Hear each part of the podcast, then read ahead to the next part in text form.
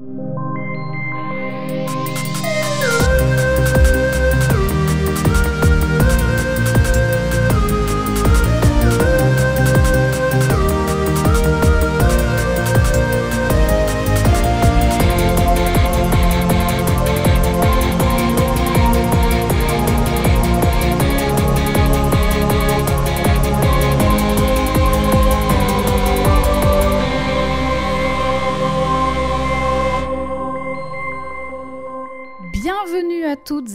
tous dans ce nouvel épisode de Codex au féminin et au pluriel. Et cette semaine, je suis avec Jade. Salut Jade Salut Comment tu vas? J'aime bien, c'était tellement fort que même mes écouteurs ont décidé de ne pas tout donner, quoi. Je suis désolée, je m'excuse platement. Comment vas-tu? Ça va et toi? Écoute, ça va, comme, euh, comme, comme une personne dont la, la bande originale de ma vie en ce moment, c'est toutes les bandes originales des Sims. Donc ça va très bien, au final. J'espère, Je vous invite à essayer, c'est très cool. j'espère qu'il y a dans cette bande originale la musique métal des Sims 2 quand tu mets la radio. Bien évidemment, bien sûr. Et la parce pop. que j'ai trouvé une playlist phénoménale avec tous les morceaux de tous les jeux des Sims dedans. Et c'est c'est génial. Cette playlist dure à peu près 34 heures. Mais Je veux cette playlist, tout je simplement. te l'envoie immédiatement. Alors, bah, du, du coup, euh, je vais partir tout de suite, tout de suite sur la question. Oui. Soyons, soyons Ah, rapides. vitesse, et furieux. furiosité. voilà. Fast and Furious. Dis-moi, Jade, Jade. la question de la semaine est la suivante. Oh. Que penses-tu de l'idée de la traversée ou peut-être de celle du nouveau départ pour raconter des histoires Oh là là, ça y est, je commence à sortir des questions philosophiques. Pouah, alors. Alors là, Ouah. tu m'emmerdes avec tes questions. Mais oh, vaste, vaste sujet. Je sais même pas par quel bout prendre euh, cette question. L'idée de la traversée pour raconter. Mais, le nouveau départ, alors j'aime beaucoup l'idée du nouveau départ, L'un ou l'autre, hein, si la traversée ça t'inspire pas, euh, restons sur le. bah, parce que je n'arrive pas à visualiser une, une histoire que je, que, que je sais pas, j'arrive pas là à penser, j'ai mon cerveau est vide, j'arrive pas à penser à une histoire où il y a le où, qui parle de traversée, à part peut-être celle dont on va parler aujourd'hui. Peut-être. Mais le nouveau départ, c'est ben, j'ai- j'aime beaucoup le l'histoire. Bon, il y a deux semaines, je parlais d'Évangélion.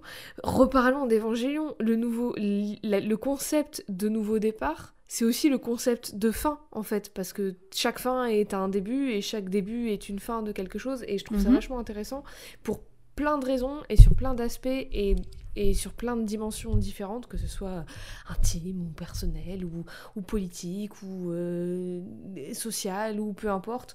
Et, et- et voilà, j'ai pas grand chose à dire à part que j'aime beaucoup ce concept. Après, en tant que euh, mécanique de, de narration, en tant qu'outil narratif, je.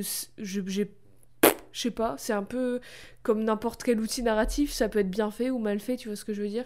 C'est Ah bah comme oui. l'histoire de passage à l'âge adulte, il y en a qui, qui a des films sur ce qui utilisent ce truc qui sont que je trouve nul à chier et il y en a que j'adore plus que tout au monde, tu vois, c'est voilà, cette réponse qui n'est pas vraiment une réponse au final. C'est c'est comme ça quand on philosophe, de toute façon. C'est pas la philosophie du dimanche, mais celle du vendredi. Restez avec nous. Bienvenue pas- chez Codex. C'est pas la destination qui compte, c'est le voyage. Le voyage. Ce ne serait pas là où tu voudrais nous emmener d'ailleurs? Ah bah alors du coup, Hmm. justement, puisqu'on parle de voyage, on peut revenir sur les indices de cette semaine, plus loin que la nuit et le jour. Peux-tu nous dire, Jade, quels ont été les deux Oui. indices publiés pour cet épisode? Le premier indice était une photo d'un train. Un, un vieux train, un Mhm. vieux euh, train à vapeur plein, Hmm. qui ressemble à un, un train anglais, je trouve, mais après j'y connais rien en train. Et Un le train, deuxième quoi. indice était une plaque en or. J'arrive pas à distinguer exactement ce que c'est. On, on dirait une pièce en or, mais aplatie ovale. Voilà, Hmm. visualisez pour vous, chez vous. Si je peux me permettre, ça ressemble un petit peu au, au talisman qu'il y a sur la tête de Miaous dans Pokémon. Oui, très Voilà. exactement. Très exactement ça. D'ailleurs, est-ce qu'on va parler de Jessie de Pokémon? Eh bien non, mais est-ce que c'est ta suggestion ou c'est la suggestion de quelqu'un d'autre? Du tout, c'est la suggestion de moi-même à l'instant. Très bien. Mais non, Quand tu m'as envoyé Jessie. les indices, j'ai- tu m'as dit facile. J'ai fait Bah, alors, absolument. Je pense qu'on n'a pas la même définition du mot facile parce que bah, la par première rapport à chose qui m'est venue en c'était plus tête, simple. Oui, c'est vrai. La première chose qui m'est venue en tête, c'était Thomas le Train. Donc, Tom le Train, qui n'est pas une... un personnage féminin, a priori. Ouais, Du coup, ça Donc, va pas dans notre gamme de- de- Ceci dit, ceci dit, vraiment peu de temps, peu- quelques minutes après, j'ai fait ah, ah, je crois que je l'ai.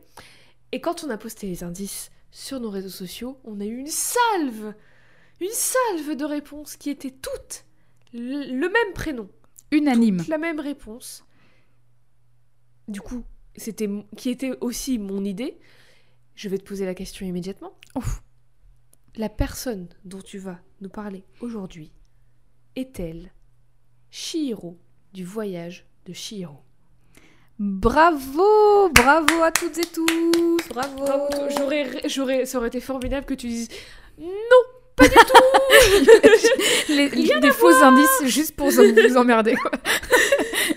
Ah non, bravo, c'est bien Chihiro du voyage de Chihiro. Et c'est pour ça que je disais que c'était facile. Et en plus de ça, sachez, chers auditeurs, que quand Jade m'a demandé est-ce que tu veux mettre une phrase avec les, les Oui, indices, tout ça pour les m'a mis poster, sur la voie. et ben c'est ça qui a mis Jade sur la voie. Et moi j'étais tellement fatiguée que je me suis rendu compte après que j'avais noté le mot voyage et c'était complètement con de ma part, j'aurais pas dû parce que c'est ça qui a rendu la chose encore plus facile, je crois.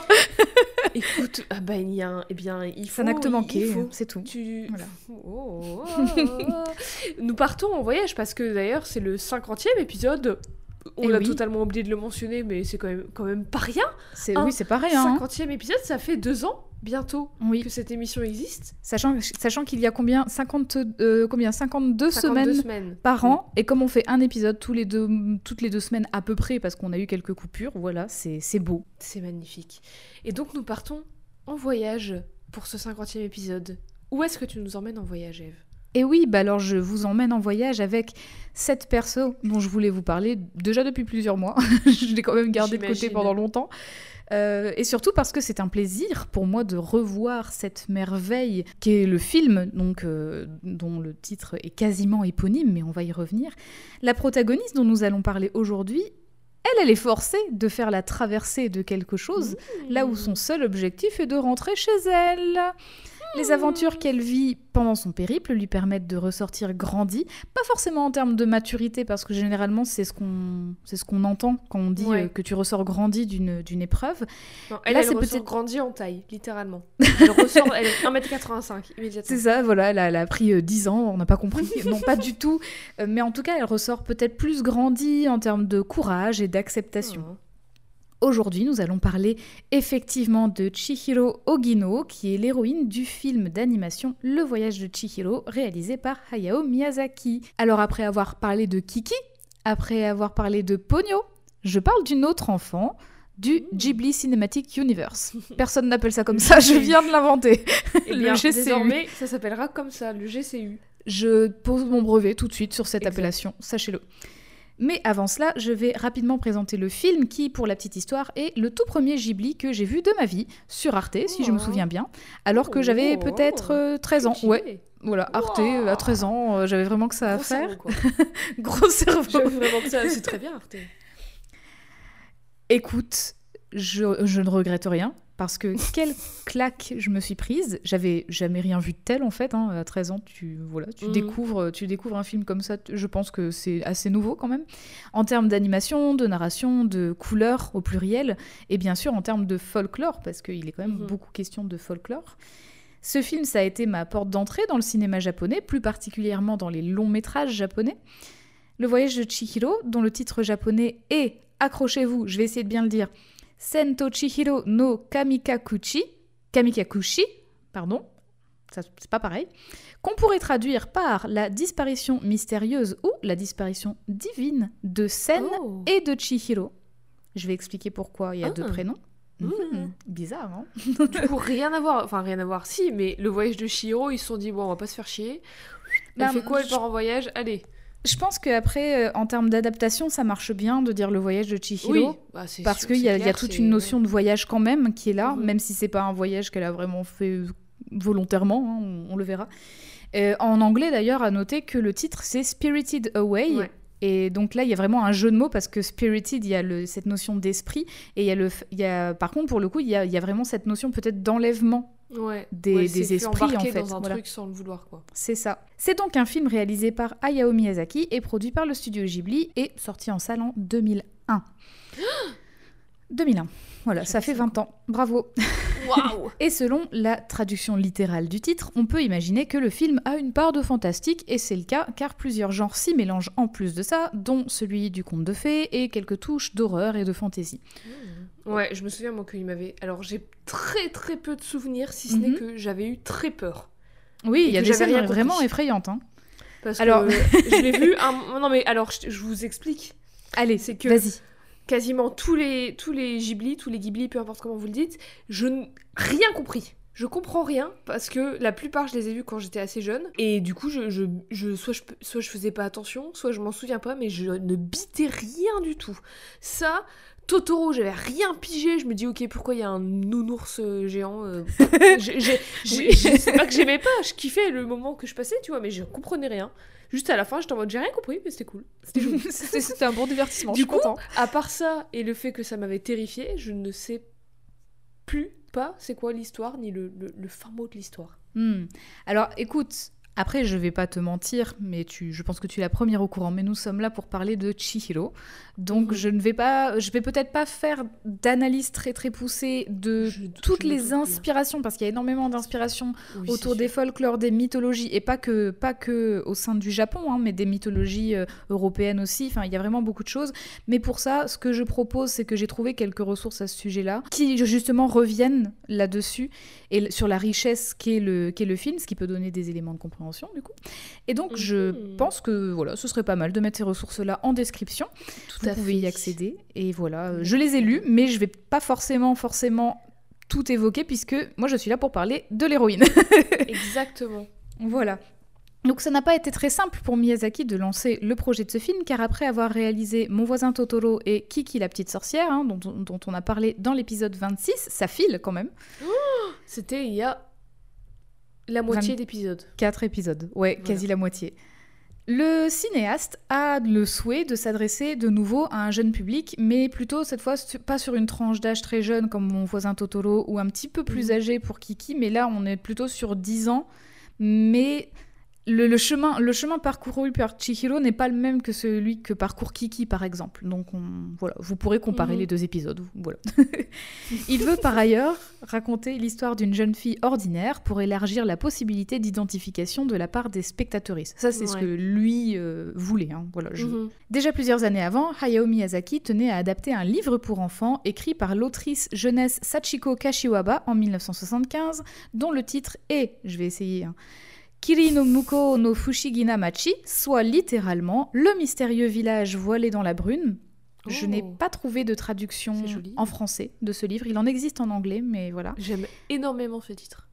Oui, c'est beau. Hein et ce sont, euh, pourtant, ce sont deux tentatives de projet qui sont rejetées. Donc, il a fait deux projets différents en adaptant ce bouquin, et les deux ont été rejetés. Non, ça passera pas.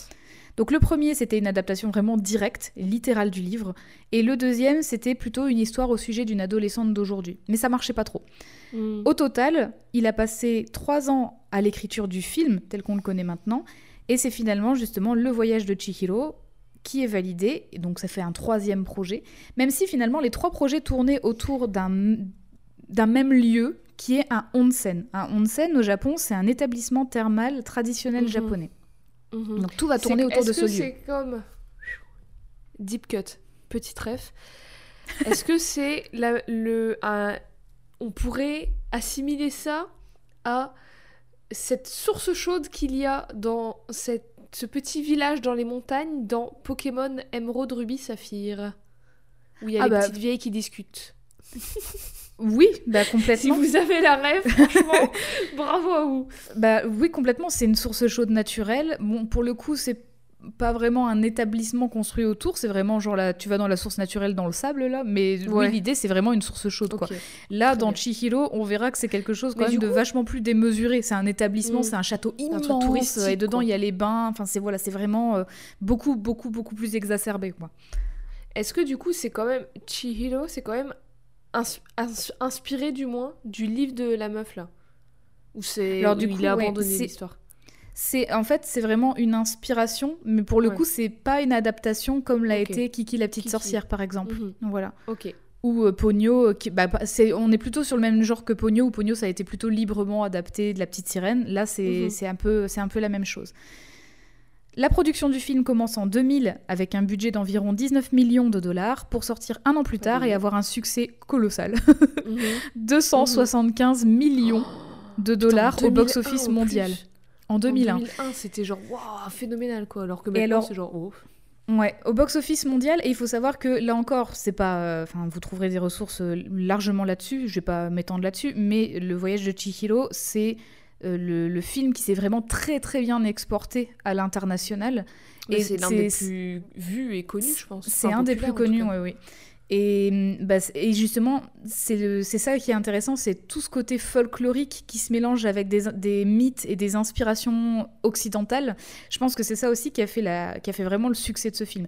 Mais Bah, bon, c'est ce qu'il voulait aussi. oui, il voulait faire une ado euh, entre guillemets normale, ordinaire, pour pouvoir que pour pouvoir faire que tout le monde puisse s'y identifier. Et du coup, c'est ça qui a marché, c'est qu'au Oui. final, même s'il y a du folklore japonais qui peut être un peu inaccessible pour certains et certaines ou qu'on connaît pas forcément ou qu'on comprend pas forcément, et ben l'histoire elle est tellement euh, universelle en fait Mm. que voilà, forcément ça marche. Et puis j'ajoute même, on- encore une fois, on va le voir hein, quand, je vais, quand je vais développer un petit peu le personnage, la personnage, mais comme un public occidental connaît pas forcément tout le folklore japonais, les, les- les esprits, etc. Chihiro, elle a pas l'air de bien connaître non plus, et donc finalement on Mm. s'identifie d'autant plus Ouais. parce qu'on est à la même place qu'elle où on Mhm. découvre tout ça en fait. Mhm. Donc c'est ça qui est, qui est très intelligent. Donc 260 275 millions pardon, au box-office mondial, dont plus de 229 millions au Japon, ce qui est vraiment énorme. Ah oui, ok, ah ouais. Pour, pour vous donner un- une idée de c'est énorme, le film a détrôné Titanic au Japon. Voilà. Bah mérité, je trouve. voilà. Et il a été alors il a été redétrôné par, euh, par un autre film d'animation en 2020. Euh, je ne sais plus lequel, mais voilà, c'est 2020. Ouf. Donc entre 2001 et Une 2020, connerie il n'a pas été détrôné quoi. Une connerie de Naruto ou un truc comme ça? Sans Hein? doute Boruto là. Sûrement sais. J'en sais rien du tout. Je l'ai pas noté, désolé. En France, le film fait plus d'un million 461 mille entrées. C'est le troisième pays à attirer le plus de foule au cinéma après le Japon les, et les États-Unis. Voilà. Enfin, le voyage de Chihiro reçoit plusieurs prix, dont j'en donne que deux. L'Ours d'or du meilleur film à Berlin Oh. en 2002, quand même. hein. Stylé, je savais pas. Ouais. Ou encore l'Oscar du meilleur film d'animation en 2003. Mm, Bravo. Bravo, bravo, bravo. Bref, l'histoire commence dans la voiture de la famille Ogino, composée d'Akio Ogino, le père, de Yuko Ogino, la mère, et de Chihiro Ogino, notre personnage du jour. Et Chihiro, elle a l'air assez contrariée. Hmm. Parce que, bon, elle fait la tronche, hein, clairement, elle fait la tronche en serrant très fort le bouquet de fleurs, qui est un bouquet d'adieu, qu'elle a reçu de Oh. ses anciens et anciennes camarades de classe. Oh non. Et oui, la famille de Chihiro déménage à la campagne et la jeune fille de 10 ans accuse vraiment très mal le coup. Tu m'étonnes quand t'as 10 ans, t'as pas envie de quitter tous tes copains copines et d'aller vivre à la Cambrousse. C'est clair. Je t'envoie des images de Chihiro, peux-tu nous la décrire? Je peux décrire Chihiro. Elle est une petite fille de 10 ans, japonaise du coup. Elle a des cheveux bruns, une petite frange avec ses cheveux attachés en queue de cheval. Elle a un t-shirt trop grand pour elle, ou en tout cas avec qui, qui est oversize, on va dire, hein, rayé blanc et vert. Un petit short rouge, rose, orangé, saumon, quoi. Ouais. Des grosses baskets jaunes que j'adore, je veux les mêmes Ah et oui. des petites chaussettes blanches. Elle est vraiment euh, parée pour, euh, pour l'aventure, quoi. Elle Ah est parée pour l'exploration. Le style est là, mais pas l'esprit pour l'aventure, je pense. Ouais, parce qu'elle fait la gueule et euh, elle, elle a l'air insolente parce qu'elle tire la langue. Oui, elle tire, la, elle tire la langue à sa nouvelle école, justement. Parce que c'est au moment où ses parents comprends. disent Ah, regarde ta nouvelle école. Et vraiment, vas faire ça, plein de elle- copains. Non, elle c'est fait pas. Ouais. Je veux pas du tout. La famille est presque arrivée à destination quand Akio, qui est au volant, se trompe légèrement de route pour rejoindre la nouvelle maison et arrive devant un très long tunnel qu'il n'est pas possible de traverser autrement qu'à pied parce que c'est bloqué par une pierre en fait, donc la voiture passe pas. C'est un ronflex. Il faut faire de la flûte. et Il faut une flûte. Petite précision, juste avant d'arriver devant ce tunnel, Chihiro a remarqué la présence de petites statues et de toutes petites maisons en pierre réparties au sol. Qui sont? Avez-vous suivi le dernier épisode de Codex sur Sonmi 451 D'après la mère de Chihiro, ce sont des oraisons. Oh bah tiens, comment on se retrouve? Comment se retrouvent les oraisons? Alors c'est la traduction française, hein, mais en fait c'est des sortes de petits hôtels destinés Mhm. aux esprits, justement. Ouais. Des petites maisons en pierre. Oh. Donc il s'agit de, de petits hôtels et justement Chihiro elle est intriguée quand elle voit ça sur la route Mm. parce qu'elle a jamais rien vu de tel. Et donc déjà quand je disais que nous on- si on connaît pas le folklore Ouais. euh, japonais on est un peu paumé, bah, oui, si on est vit vraiment si elle a vécu à la ville euh, depuis toujours Ouais. et que là elle arrive dans la campagne où j'imagine que le- les, les traditions sont beaucoup plus pratiquées et, et- et mises en avant. Et Mhm. enfin, dans la culture d'une ville de campagne que dans la vraie ville, tu vois, où c'est la mondialisation et tout ça, et voilà. Et bah, du coup, forcément, elle connaît pas.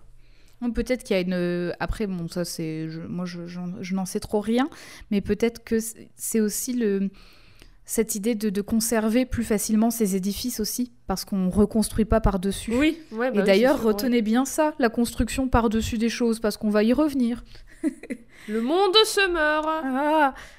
Bref, le père de la jeune fille veut à 100% aller voir ce qu'il y a au bout du tunnel. Ça l'intrigue vraiment. D'ailleurs, il dit que ça, d'ailleurs, il dit que ça a l'air assez récent parce que le tunnel est en ciment. Donc c'est vraiment une construction très récente quand les constructions plutôt anciennes et plutôt traditionnelles sont en bois. Morte de peur, Chihiro refuse de suivre ses parents parce que vraiment le tunnel il est tout noir, il y a du vent, enfin ça la fait flipper Ouais. qui sont, d'ailleurs, je, petit point par an, ils sont quand même vachement irresponsables. Parce que déjà, de une, je sais pas si tu as remarqué sur les images que je t'ai envoyées, mais Chihiro, Elle a pas de elle a pas ceinture. sa ceinture. Voilà. La sécurité avant tout. Je sais que Fast and Furious, tout ça, c'est très tentant, mais même eux La et ceinture. elles ont leur ceinture. Oui. Et oui. Mettez votre ceinture. Donc, elle a jamais eu sa ceinture. Donc, pardon, déjà. Enfin, combien de temps vous avez roulé comme ça? Et en plus, genre, ils sont tous les deux là en mode on va voir, attends-nous dans la voiture. Bah, Non, tu laisses pas ta petite fille Tu toute sais, seule. en quand plus, même. tu Enfin, sais pas jusqu'où il va le tunnel. C'est ça. même pas Tu sais pas combien de temps ça va te D'où prendre. tu fais des trucs dangereux et tu dis à ta gamine j'arrive. Bah oui, laisse, ton laisse ton chien dans la voiture, les fenêtres fermées aussi, sinon c'est comme Bah ça. oui, en pleine canicule, Oh. pourquoi pas Enfin, Bah, allez. mais ça va pas, non.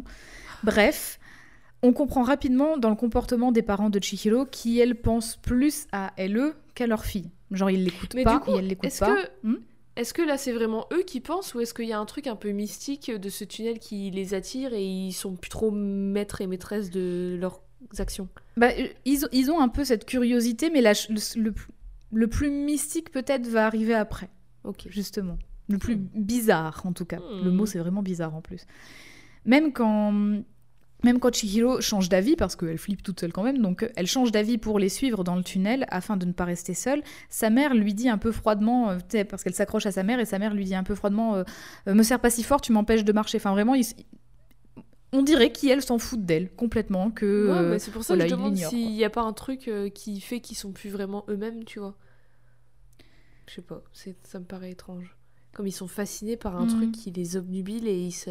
C'est pas, en tout ça cas, c'est ça pas. les spirit ouais. away, tu vois, ça les emmène par le bout du nez et ils sont plus... mu- Ils, ils sont euh, euh, possédés, entre guillemets.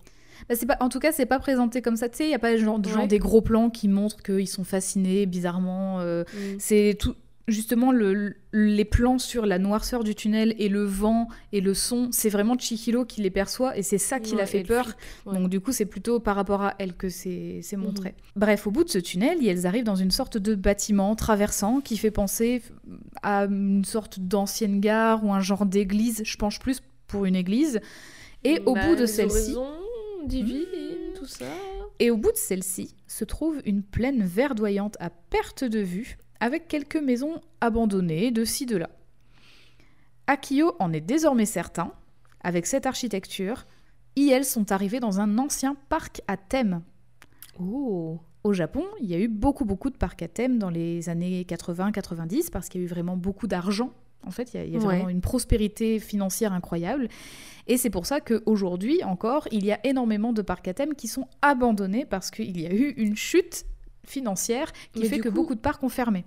C'est quoi les, les thèmes, par exemple? Là, le parc à thème a l'air plutôt euh, un peu Japon ancien, un peu Japon féodal, euh, mais les constructions, elles, elles sont un peu dissonantes. Ça aussi, c'est quelque chose que vous pourrez retrouver dans les ressources que je vais, qu'on va mettre en, en Description. description.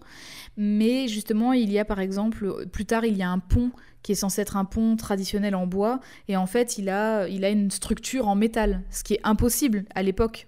Donc, Mhm. euh, du coup, ça, ça montre que c'est des constructions qui datent des années 80-90. Euh, le château, pareil, le château, il est démesurément grand. Un château comme ça, c'est, peut-être un peu too much pour des bains, et pourtant, là, c'est le cas. Donc voilà, il y, y a pas mal de choses un peu étranges. Mhm. Et donc, le, effectivement, le thème pourrait être justement le Japon ancien, le Japon Mhm. féodal. Féodal, peut-être pas le, c'est peut-être pas le bon mot, mais en tout cas, voilà, Japon plutôt traditionnel. Le Japon d'il y a longtemps. Le Japon d'il y a longtemps, hein, quand on n'était pas né. en tout cas, voilà, les, les parcs, euh, les parcs à thème se sont fer- ont été fermés les uns après les autres à cause de la crise économique. Et d'ailleurs, on peut avoir un petit aperçu de l'entrée de cette, de cette église ou gare, je sais pas trop dire, par laquelle elles viennent d'arriver. On dirait, ouais, c'est un, un petit bâtiment tout en briques rouges, avec une grosse horloge sur le devant, comme une église en fait. Mhm. Mais c'est vraiment, c'est, ça paraît pas, c'est pas, c'est la taille d'une maison quoi, c'est pas Oui. super haut. Là, ça va, c'est raisonnable. Quand les parents de Chihiro continuent d'avancer dans cette plaine, elle refuse à nouveau de les suivre car la peur reprend le dessus. Et on, on- on comprend quand même assez vite que Oui, elle est vachement trouillarde, quoi. quand même. en même Elle temps, a- elle a peur de beaucoup de 10 choses. ans. Même moi, euh, pas- Effectivement. je suis pas une gamine de 10 ans, j'aurais, j'aurais peur. Mais en tout cas, elle est peu courageuse. On voit que justement, même accompagnée de ses parents, elle a peur. Et donc, Mhm. du coup, euh, c'est c'est- voilà, on comprend que leur lien peut-être est un peu étrange. Et d'ailleurs, si à noter que si ses parents l'avaient écoutée, elle n'aurait pas vécu toutes les aventures qui vont suivre dans le film et elle aurait déménagé plus tôt. Voilà. Sauf que Akio et Yuko sentent maintenant une très bonne odeur de nourriture. Hmm Mhm. et veulent aller voir dans le petit village abandonné qu'elles atteignent, persuadées que peut-être le parc est encore ouvert, alors que juste avant on voyait des maisons délabrées et tout, et là d'un coup, Oui, ah, non, mais peut-être que c'est clairement, ouvert. ils sont clairement plus, euh, mhm. ils sont Et là, clairement ça devient bizarre. quelque chose.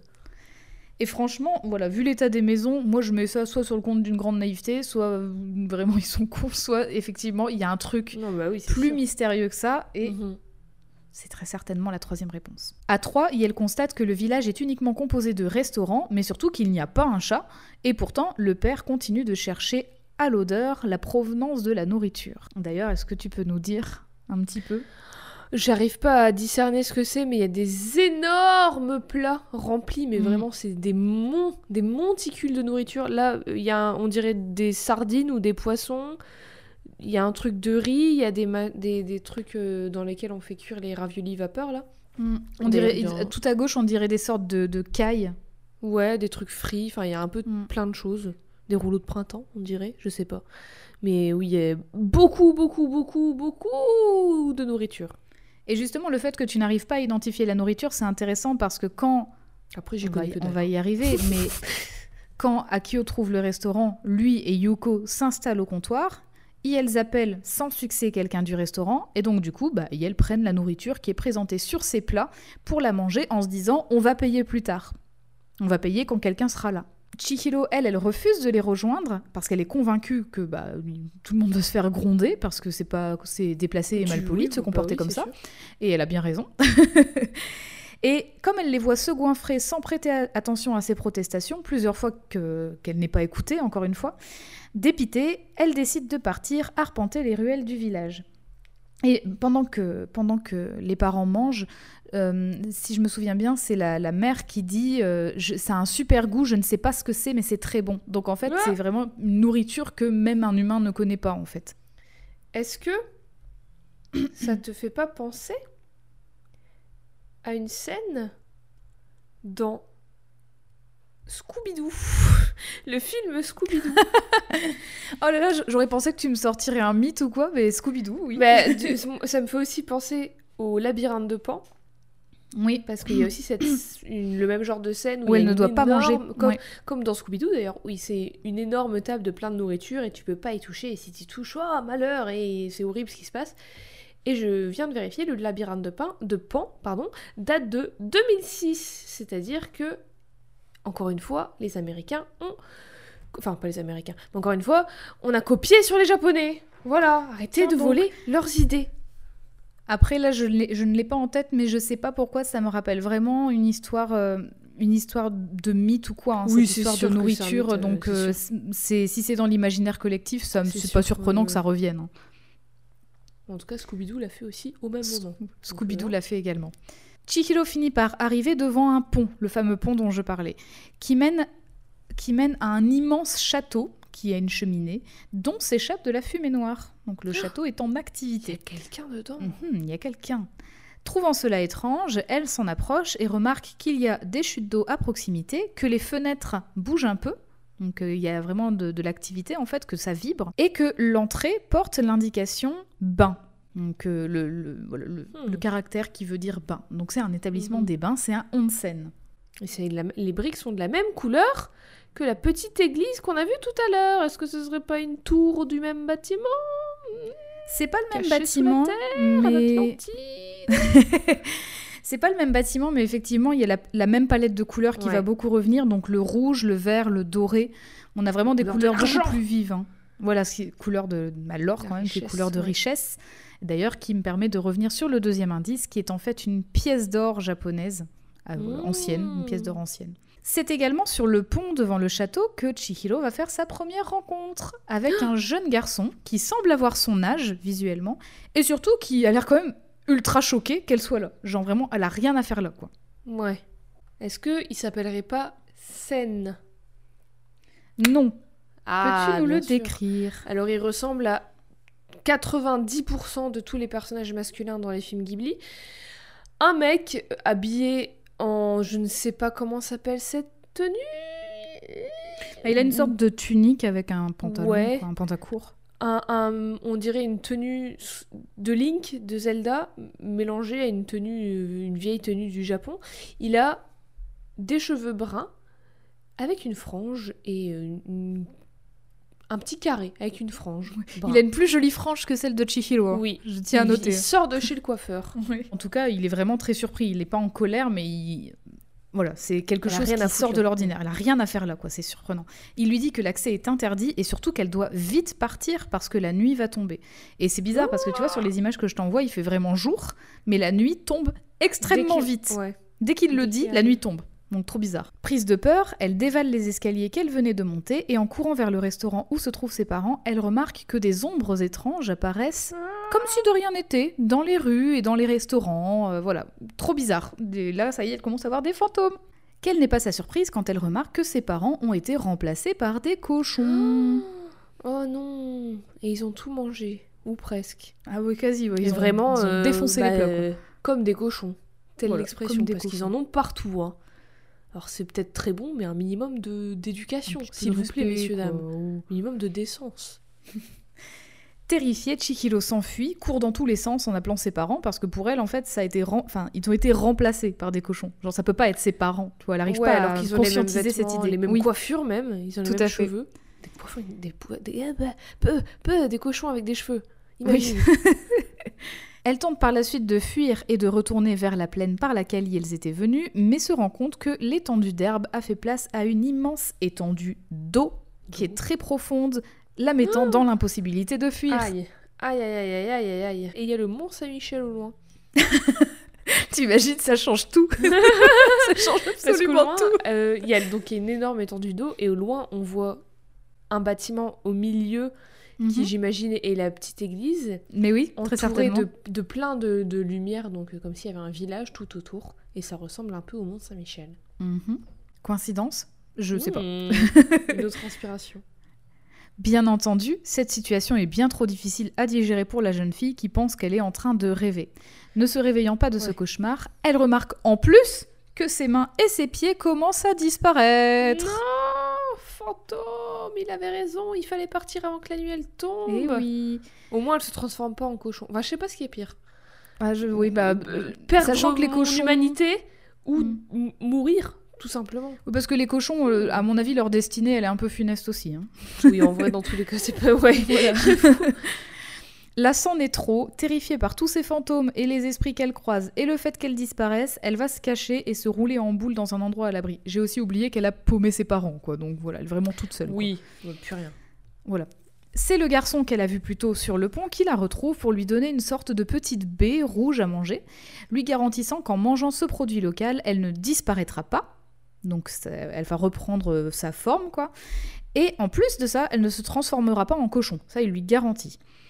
Ça marche. Et le garçon lui dit qu'elle est déjà recherchée et qu'il faut courir. Donc euh, apparemment, sa présence est détectée. Ça y est, c'est fichu. C'est très euh, Alice au pays des merveilles, tout ça. Ah oui, trouve. complètement. C'est pour ça que c'est pour ça que je comprends je comprends rien en fait. Parce qu'Alice au pays des merveilles, c'est Il l'emmène vers le-.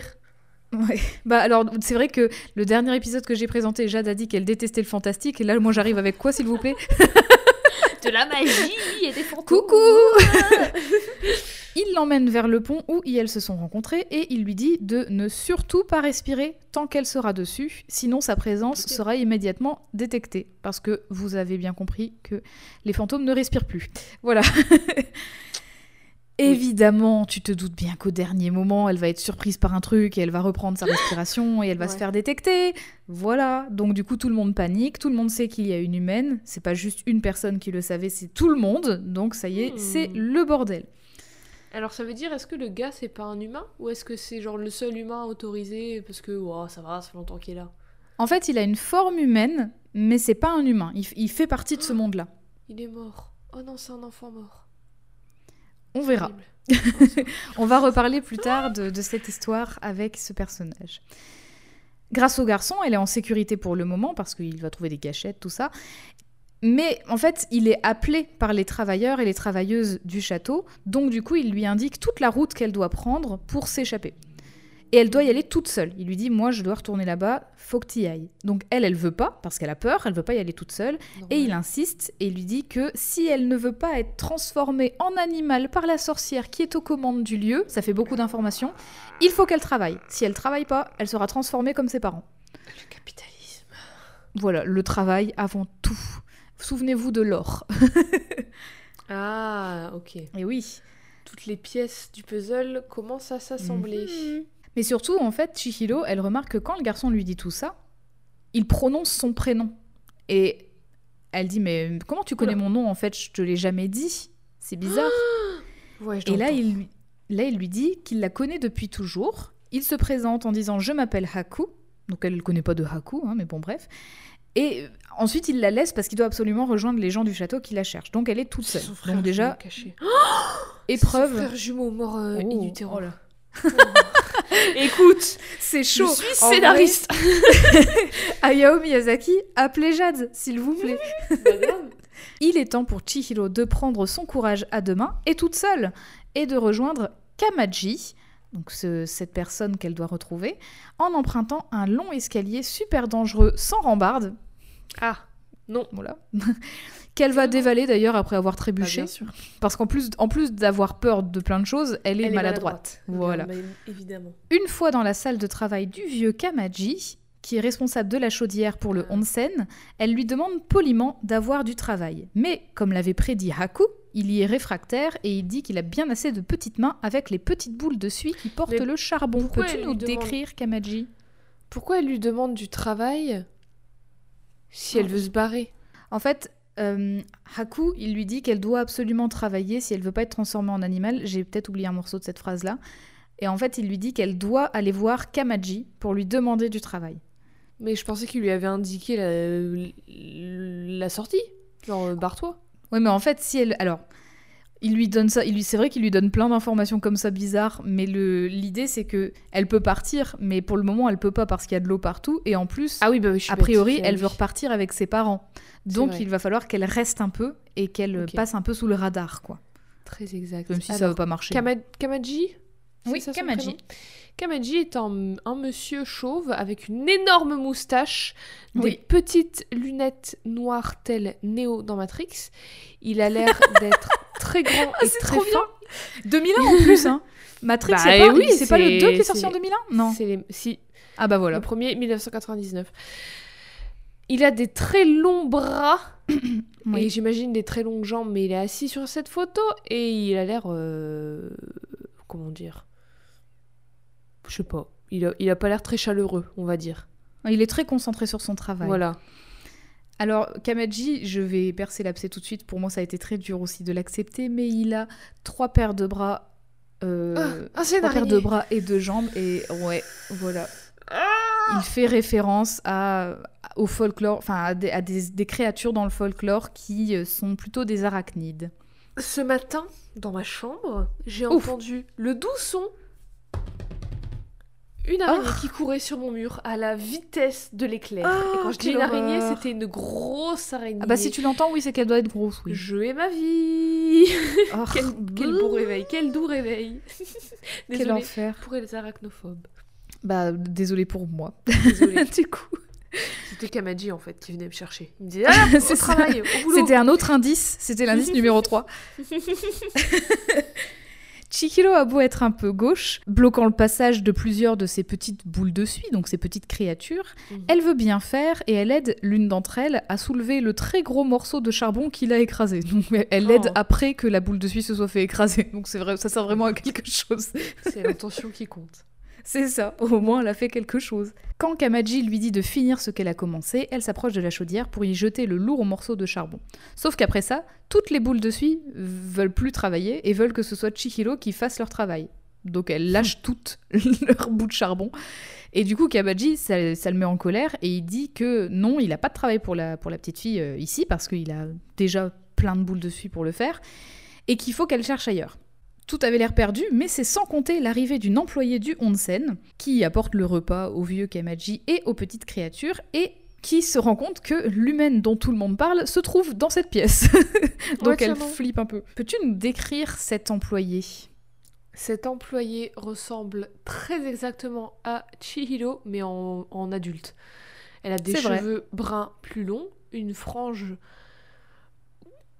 coupée au milieu, donc euh, deux mèches, mais de, Oui, de petites de- mèches, de la oui. longueur d'une frange, et elle, a, elle porte un, un kimono, on dirait, couleur saumon, de la même couleur que le, le short de Chihiro. Tout à fait. C'est pas tout à fait un kimono, mais effectivement, il a des manches euh, plus courtes et c'est c'est son habit de travail en fait. hein. Mhm. Voilà.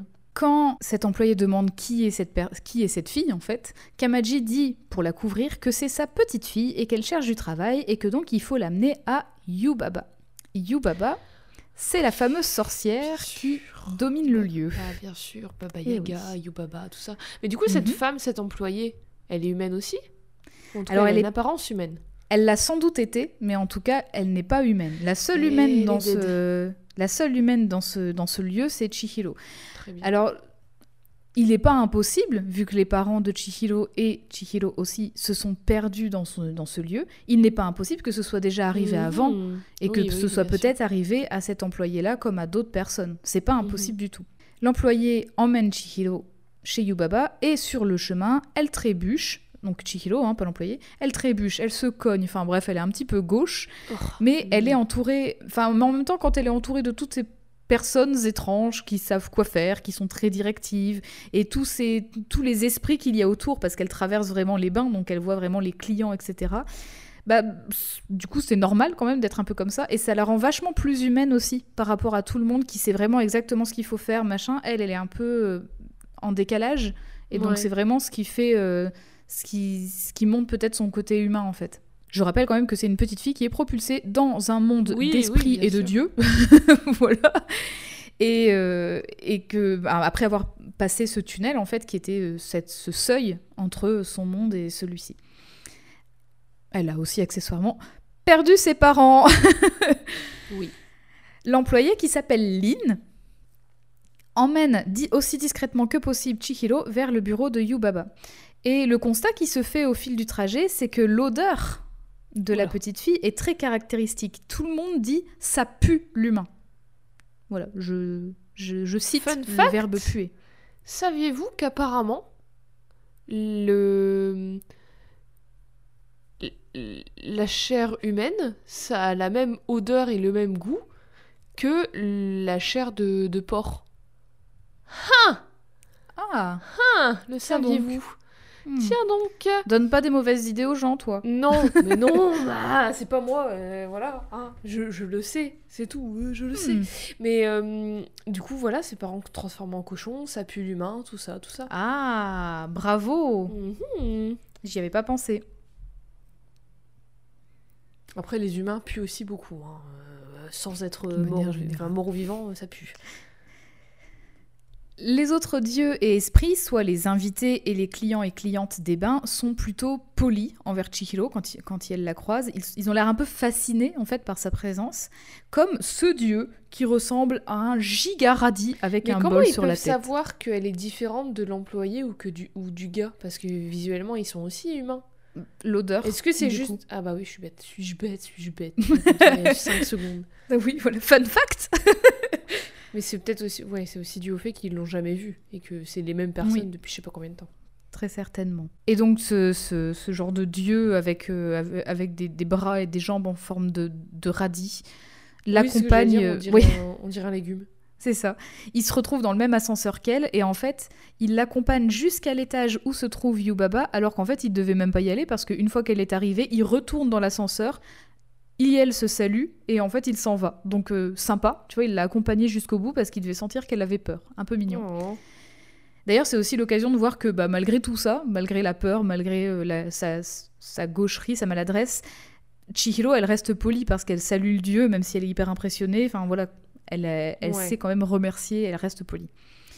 Et vient la rencontre avec la sorcière Yubaba, gérante des bains de tout- toutes les employés.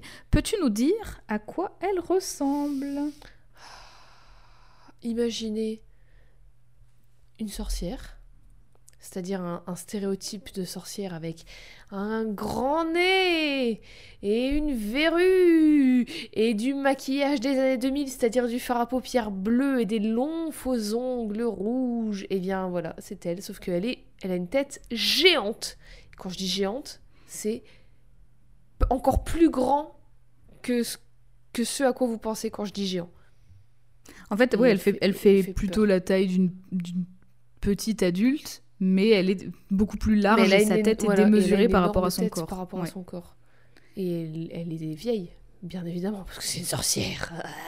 Alors effectivement, elle répond au stéréotype de la sorcière. Cela dit, comme tu l'as dit tout à l'heure, Yubaba, ça, ça renvoie très certainement aussi à la Baba Yaga, Ouais, bah oui, qui du ça. coup a aussi Qui de nombreuses euh, représentations euh, plutôt similaires. Pas tout Mhm. le temps, elles sont pas toutes euh, exactement pareilles, mais en tout cas, il y a, il y a cette, cette inspiration-là qui en est faite. Et effectivement, elle a pas l'air sympa. Mhm. Et, euh, et Yubaba, en fait, elle a cette prestance incroyable déjà ben, parce qu'elle elle a cette, cette très grosse tête et vraiment Mhm. ce regard très très méchant. Mais Encore Chihiro, une fois, Alice au pays des merveilles. Tout à fait. Mais Chihiro, même si elle a peur, elle se laisse pas démonter et elle lui demande plusieurs fois "Je veux travailler ici." Elle reste vraiment déterminée. déterre, quoi. Elle ouais. sait que pour survivre, elle doit travailler et donc du coup, elle va Mhm. pas lâcher l'affaire. Mais Yubaba n'est pas crainte pour rien et elle lui dit C'est que marrant ce parce lieu... que d'un côté, elle est en mode je sais pas ce que je fais de moi, et elle, fait, elle tombe tout le temps, et d'un autre côté, elle est en mode je veux ça, je vais l'avoir. Mm. C'est c'est très bizarre. Elle, bah, en fait, elle commence à. C'est c'est déjà le début de sa. De, du moment où elle se secoue elle se dit bon, il faut que je, pff, faut Ouais. que je montre que je peux. C'est le début. quoi. C'est ça. Pourtant, Yubaba n'est pas crainte pour rien et elle lui dit que ce lieu, destiné à recevoir les dieux pour qu'ils se reposent, n'est pas un lieu pour elle, qu'elle, elle a rien à faire là. Mhm. Que ses parents ont eu un sacré culot de se nourrir des mets réservés aux invités et qu'elles n'ont eu que ce qu'ils méritaient. Et qu'elle, Chihiro, ne retrouverait jamais son monde. Voilà, une petite menace comme ça, un petit coup de pression. euh. Écoute, euh, ça- Est-ce qu'on en attend Oui, moins de- bah, de voilà, C'est une méchante, c'est une sorcière, c'est tout. Tout à fait, c'est c'est une antagoniste. hein. Elle lui met cet énorme coup de pression au calme pour savoir et aussi pour savoir qui l'a aidé à arriver jusqu'à son bureau parce qu'elle dit attends toi t'es pas arrivé toute seule, qui t'a aidé pour que je punisse la personne qui t'a aidé? Mais Bah, Chihiro, non, bah, pourquoi elle veut punir la personne qui l'a fait arriver à son bureau Vu qu'elle voulait que Chihiro elle aille à son bureau? Non elle voulait pas. C'est Aku qui lui a dit il faut il faut que t'ailles voir Kamaji et Kamaji qui a dit il faut que t'ailles voir Yubaba. Bah, pourquoi? Bah pour qu'elle puisse avoir un poste. Mais en fait Yubaba elle est en mode euh, oui mais t'as pas réussi à venir toute seule. Tu connais pas les ascenseurs, tu connais pas les escaliers donc du coup moi je veux Et savoir pourquoi qui Yubaba elle voudrait pas qu'elle travaille pour elle? Je pense que Yubaba préférerait la transformer en cochon. Bah, c'est une connasse. Ah bah oui, c'est l'antagoniste. Ah non, mais je veux dire, si c'est- c'est- son, son plan de connasse, c'est de faire travailler les gens pour elle, et là, elle veut même pas que elle, elle travaille pour elle. C'est débile, ça n'a aucun sens. Tu ne fais aucun sens, Yubaba. Non, mais non, pas du tout. C'est en fait, c'est Aku qui a dit à Chihiro si tu veux survivre, il faut que tu travailles ici. Mais Yubaba, elle, elle a pas que ça à foutre de faire travailler une humaine. Elle va la transformer en cochon, ça fera de la nourriture pour les dieux, et puis c'est tout. Elle va pas s'emmerder, elle a plein d'employés. Et c'est pour ça que Kamaji dit moi j'ai pas de place. Moi j'ai, enfin tu vois. Donc euh, en fait, euh, en gros, elle lui met un coup de pression, mais en même temps, euh, enfin elle dit de toute façon je m'en fous, je vais te transformer, c'est tout quoi. Parce qu'elle s'en fiche complètement. C'est pas un esprit, elle peut pas. Enfin, tu vois, elle va pas faire travailler une humaine. Elle a rien à faire. Elle a rien à gagner à faire travailler une humaine. Mais du coup, la seule chose qu'elle répond, c'est je veux travailler ici, je veux travailler ici. Voilà, c'est tout ce qu'elle sort. Elle répond rien du tout. Enfin, aux, aux autres coups de pression, elle dit je veux travailler ici. Sauf qu'elle commence à parler de plus en plus fort. Et sauvée par le gong et le fait que Yubaba est une maman gâteau, il y a un bébé à côté qui hurle, mais vraiment qui hurle et qui fait Ah. trembler les appartements de Yubaba. Et du coup, Yubaba, elle est en mode oh non, non, non, non, non. Elle disparaît dans la pièce à côté en disant non, non, bébé, ça va aller, t'inquiète pas, machin. Et je- du coup, pour que Chihiro lui foute la paix et qu'elle arrête de crier pour pas énerver le bébé, elle lui signe le contrat. C'est juste pour cette raison-là. Genre, euh, tu me fais chier, je te signe. bébé Merci bébé. Merci le Merci, bébé. bébé. Bravo à lui. Chihiro signe le contrat avec son nom complet, donc nom-prénom, Chihiro Ogino. Et voyant que le nom complet euh, voilà, est pas très intéressant, ce que Yubaba fait, donc elle va garder dans le prénom de Chihiro, petit moment étymologie, Chihiro, ça veut dire mille brasses, donc la nage, la brasse, ou aussi parfois mille questions. Donc mille questions, déjà Chihiro, on parle d'une gamine qui est propulsée dans un univers qu'elle Ouais. connaît pas, enfin voilà. On l'a, mille brasses, on va y revenir après. Et du Pourquoi coup, elle mille va- brasses ou mille questions, c'est... Ça n'a rien à voir comme deux mots. De quoi ça n'a rien à Brasses et voir questions, ça n'a rien à voir. Bah, ça- peut être... euh, Ça Comment dépend. être En, fait, en fait, en japonais, les, les idéogrammes peuvent avoir plusieurs sens selon là, comment même. tu les agences. Mais un, un idéogramme seul, il peut avoir plusieurs sens, puisque du coup, tant que tu ne l'as pas associé avec un deuxième ou un troisième idéogramme, il n'aura pas son sens euh, définitif, entre guillemets. Ouais, mais Donc, du euh, coup, moi, je pensais que c'était des sens qui euh, étaient dans la même famille, tu vois. Pas Là, forcément. Non, pas forcément. C'est pas, pas très simple, les gars. Franchement. C'est- euh, C'est pas facile, effectivement. En tout cas, Yubaba, elle lui vole trois idéogrammes sur quatre, laissant uniquement l'idéogramme Chi de Chihiro, qui s'écrit comme l'idéogramme Sen, qui veut dire mille. Sen et Chihiro, c'est la même personne. Mais du coup, chi, ça veut dire, ça veut dire mille, chi? Écrit sen, comme écrit. mille? Bah en fait, le truc c'est que le l'idéogramme Sen seul, quand tu dis mille, tu dis Sen. D'accord. c'est euh, c'est l'idéogramme seul. Mais encore une fois, quand il est associé avec d'autres mots, il peut, dire d'autres, il peut vouloir dire d'autres choses et il peut se prononcer de façon différente, ça dépend. Et donc là, ça devient chi. Mais du coup, comme là, l'idéogramme, elle a tout enlevé et elle a gardé que celui de chi, seul, il va se prononcer sen. Et est-ce qu'il y en a un qui est chi seul? Qui se prononce chi?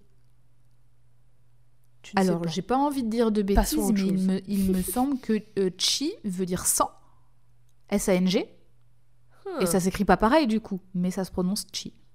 D'accord. Très bien. Oula. Voilà. Vous Voilà. apprenez le japonais avec Codex. L'étymologie, le japonais, on, on est là pour ça, hein, bien sûr. Et d'ailleurs, euh, petite, euh, petite trivia, peut-être comme ça, mais en tout cas, euh, comme elle garde Sen, c'est comme si c'était sa millième employée, peut-être. Peut-être un sens derrière ça. Donc Chihiro, c'est décidé, elle sera appelée Sen dans ce lieu. Hmm. C'est aussi un moyen pour la sorcière de voler l'identité de Bah la oui, jeune fille et, sur le long terme, son Elle a humanité. plus rien. Elle a plus ses parents, plus le, le monde qu'elle connaît. Elle a même plus son prénom, quoi. Elle a même plus qui elle est. Du coup, ça. qui est-elle? Elle, qui, Même elle, elle sait plus vraiment. En même temps, est-ce qu'elle savait déjà à 10 ans? Est-ce que tu sais qui tu es à 10 ans? Bah, à 10 ans, je pense que non. hein. Vraiment. Mais cette aventure va lui permettre peut-être de faire le point là-dessus. Mhm. en tout cas, effectivement, tu soulèves quelque chose d'intéressant, c'est que elle se fait voler son identité et forcément, comme elle se fait appeler Sen dans le lieu, elle va devoir apprendre à répondre au nom Sen, mais elle va ne répondre plus qu'à ce nom-là. Donc ça va devenir un peu compliqué. Hmm. Aku prend le relais, il arrive parce qu'il est appelé par Yubaba, il emmène Chihiro dans la zone des employés et bien qu'elle ait un contrat, certains et certaines des employés disent les humains dehors alors qu'elle ne peut littéralement pas rentrer chez elle parce qu'il y a Ouais. de l'eau, donc elle peut pas y aller. Ou alors répète encore une fois que ça pue quand même vachement l'humain. On apprend qu'au bout de trois jours de régime local, son odeur humaine disparaîtra. Mais ça nous indique aussi que ce sera peut-être au bout de trois jours que son humanité pourrait partir également, ce qui Mais risquerait de la qui- condamner. Qu'est-ce qui- qu'il mange Est-ce qu'il mangerait pas des humains? Ah, transformé en cochon. Aku désigne Lin comme étant sa mentor pour la former au travail et cette dernière devient rapidement une amie pour Chihiro. Donc ça y est, Ah, deuxième adjuvante de Ouais. l'histoire. deuxième allié. Et heureusement parce que Chihiro ça va pas fort, hein. ça fait beaucoup de choses en une journée. Bah, elle a clair. déménagé, elle voulait pas, donc elle a quitté tous ses amis.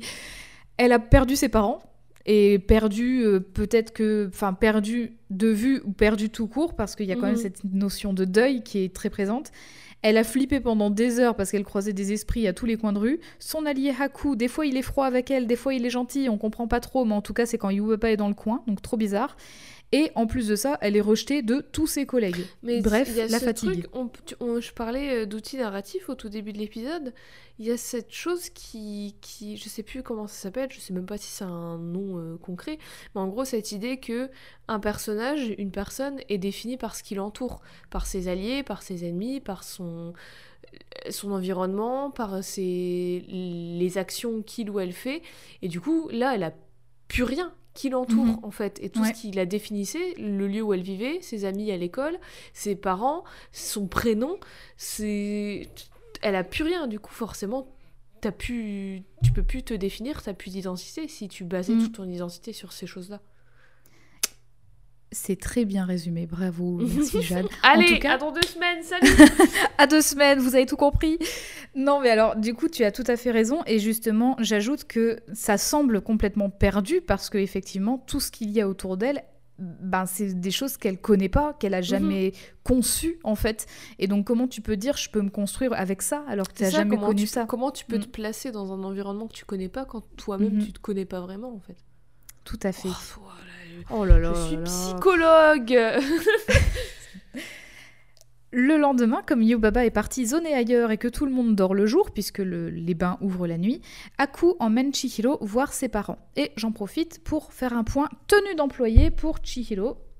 ah ah oui du coup elle a la même tenue que Lynn elle a Tout à cette fait. tenue saumon qui, qui est la même tenue que Aku aussi mais pas de la même couleur c'est rose pour fait. les filles et bleu pour les garçons euh, Même si Je- quand j'y repense, oui. garçon. en tout cas, c'est euh, la, tenue de, des, perso- des personnes qui sont un peu euh, en bas de l'échelle en termes Ouais. d'employés. C'est vraiment les personnes qui vont nettoyer les bains, etc. Ouais, Donc, ok. c'est pas les c'est pas les personnes qui accompagnent les dieux, qui font genre euh, oh là là, amusez-vous, machin et tout. Non, non, c'est vraiment les personnes qui vont nettoyer, qui vont tout ratisser, etc. Quand elle voit ses parents en cochon, elle les reconnaît quand même, même s'ils ont plus de cheveux, je précise. C'est Ah. là, c'est vraiment des cochons, 100%. Ils ont plus de vêtements, Ouais. plus de cheveux, euh, ils se ressemblent tous. Et elle dit papa, maman, c'est moi, c'est Sen. Elle ne dit plus Chihiro. Mhm. Donc ça veut dire qu'elle a déjà oublié son propre nom. Hmm. Et quand elle comprend que ses parents ont également oublié leur humanité, parce qu'elle a beau s'adresser à eux, bah, ils dorment, ils mangent, euh, enfin, mais ils s'en foutent complètement Ouais. d'elle, elle leur promet de revenir les sauver. Voilà, elle partira pas sans eux, ça c'est sûr. Grâce à Haku, elle récupère ses vêtements, dans lesquels elle trouve la carte d'adieu de ses amis qui était dans son bouquet. Oh. Elle comprend en la lisant que son prénom est Chihiro et pas Sen. Et Aku explique qu'elle aura besoin de se souvenir de son nom pour partir d'ici, car celles qui oublient leur nom sont perdues pour toujours. Ce Bah qui est sans doute son cas à lui. Hmm. Il lui donne des onigiri pour qu'elle puisse récu- des- récupérer, c'est des boules de riz en fait, Mhm. Des- donc pour qu'elle puisse récupérer des forces, et c'est en les mangeant que ça y est, pour la première fois, elle décharge toutes ses émotions et elle, pleu- elle pleure tout ce qu'elle peut, quoi. Ça y est, là, Ah, tout, tout je- sort, enfin. Bravo. Je, je connais ce sentiment. Ouais, il faut, hein, parce que là, euh, là il fallait. hein. C'était beaucoup clair, de choses. Tu m'étonnes, punaise. Le soir, c'est le premier jour de travail de Chihiro et elle est aux côtés de Lin pour ce faire. Ah. Elle galère pas mal, hein. elle a pas beaucoup de force. Euh. Enfin, elle, elle glisse, elle, elle est toujours un peu maladroite, mais elle fait de son mieux et ça c'est bien. Et quand elle ouvre la porte-fenêtre pour vider un bac d'eau alors qu'il pleut à torrent dehors, ce qui arrange pas ses affaires d'ailleurs, euh, soit dit en passant, parce que vous vous souvenez de l'eau, bah elle monte Oh. du coup. Oh là là. Voilà. Elle croise, pas pour la première fois d'ailleurs, je ne l'ai pas dit, mais ça, fait plusieurs fois qu'elle croise une sorte d'esprit noir, tout étrange, avec un masque. Et c'est tout. Voilà. Pensant qu'il va être trempé sous la pluie, elle dit bah, entrez et elle laisse volontairement la porte ouverte, donc parce qu'elle est très empathique, pour qu'il puisse entrer dans l'établissement des bains et donc se réfugier de la pluie.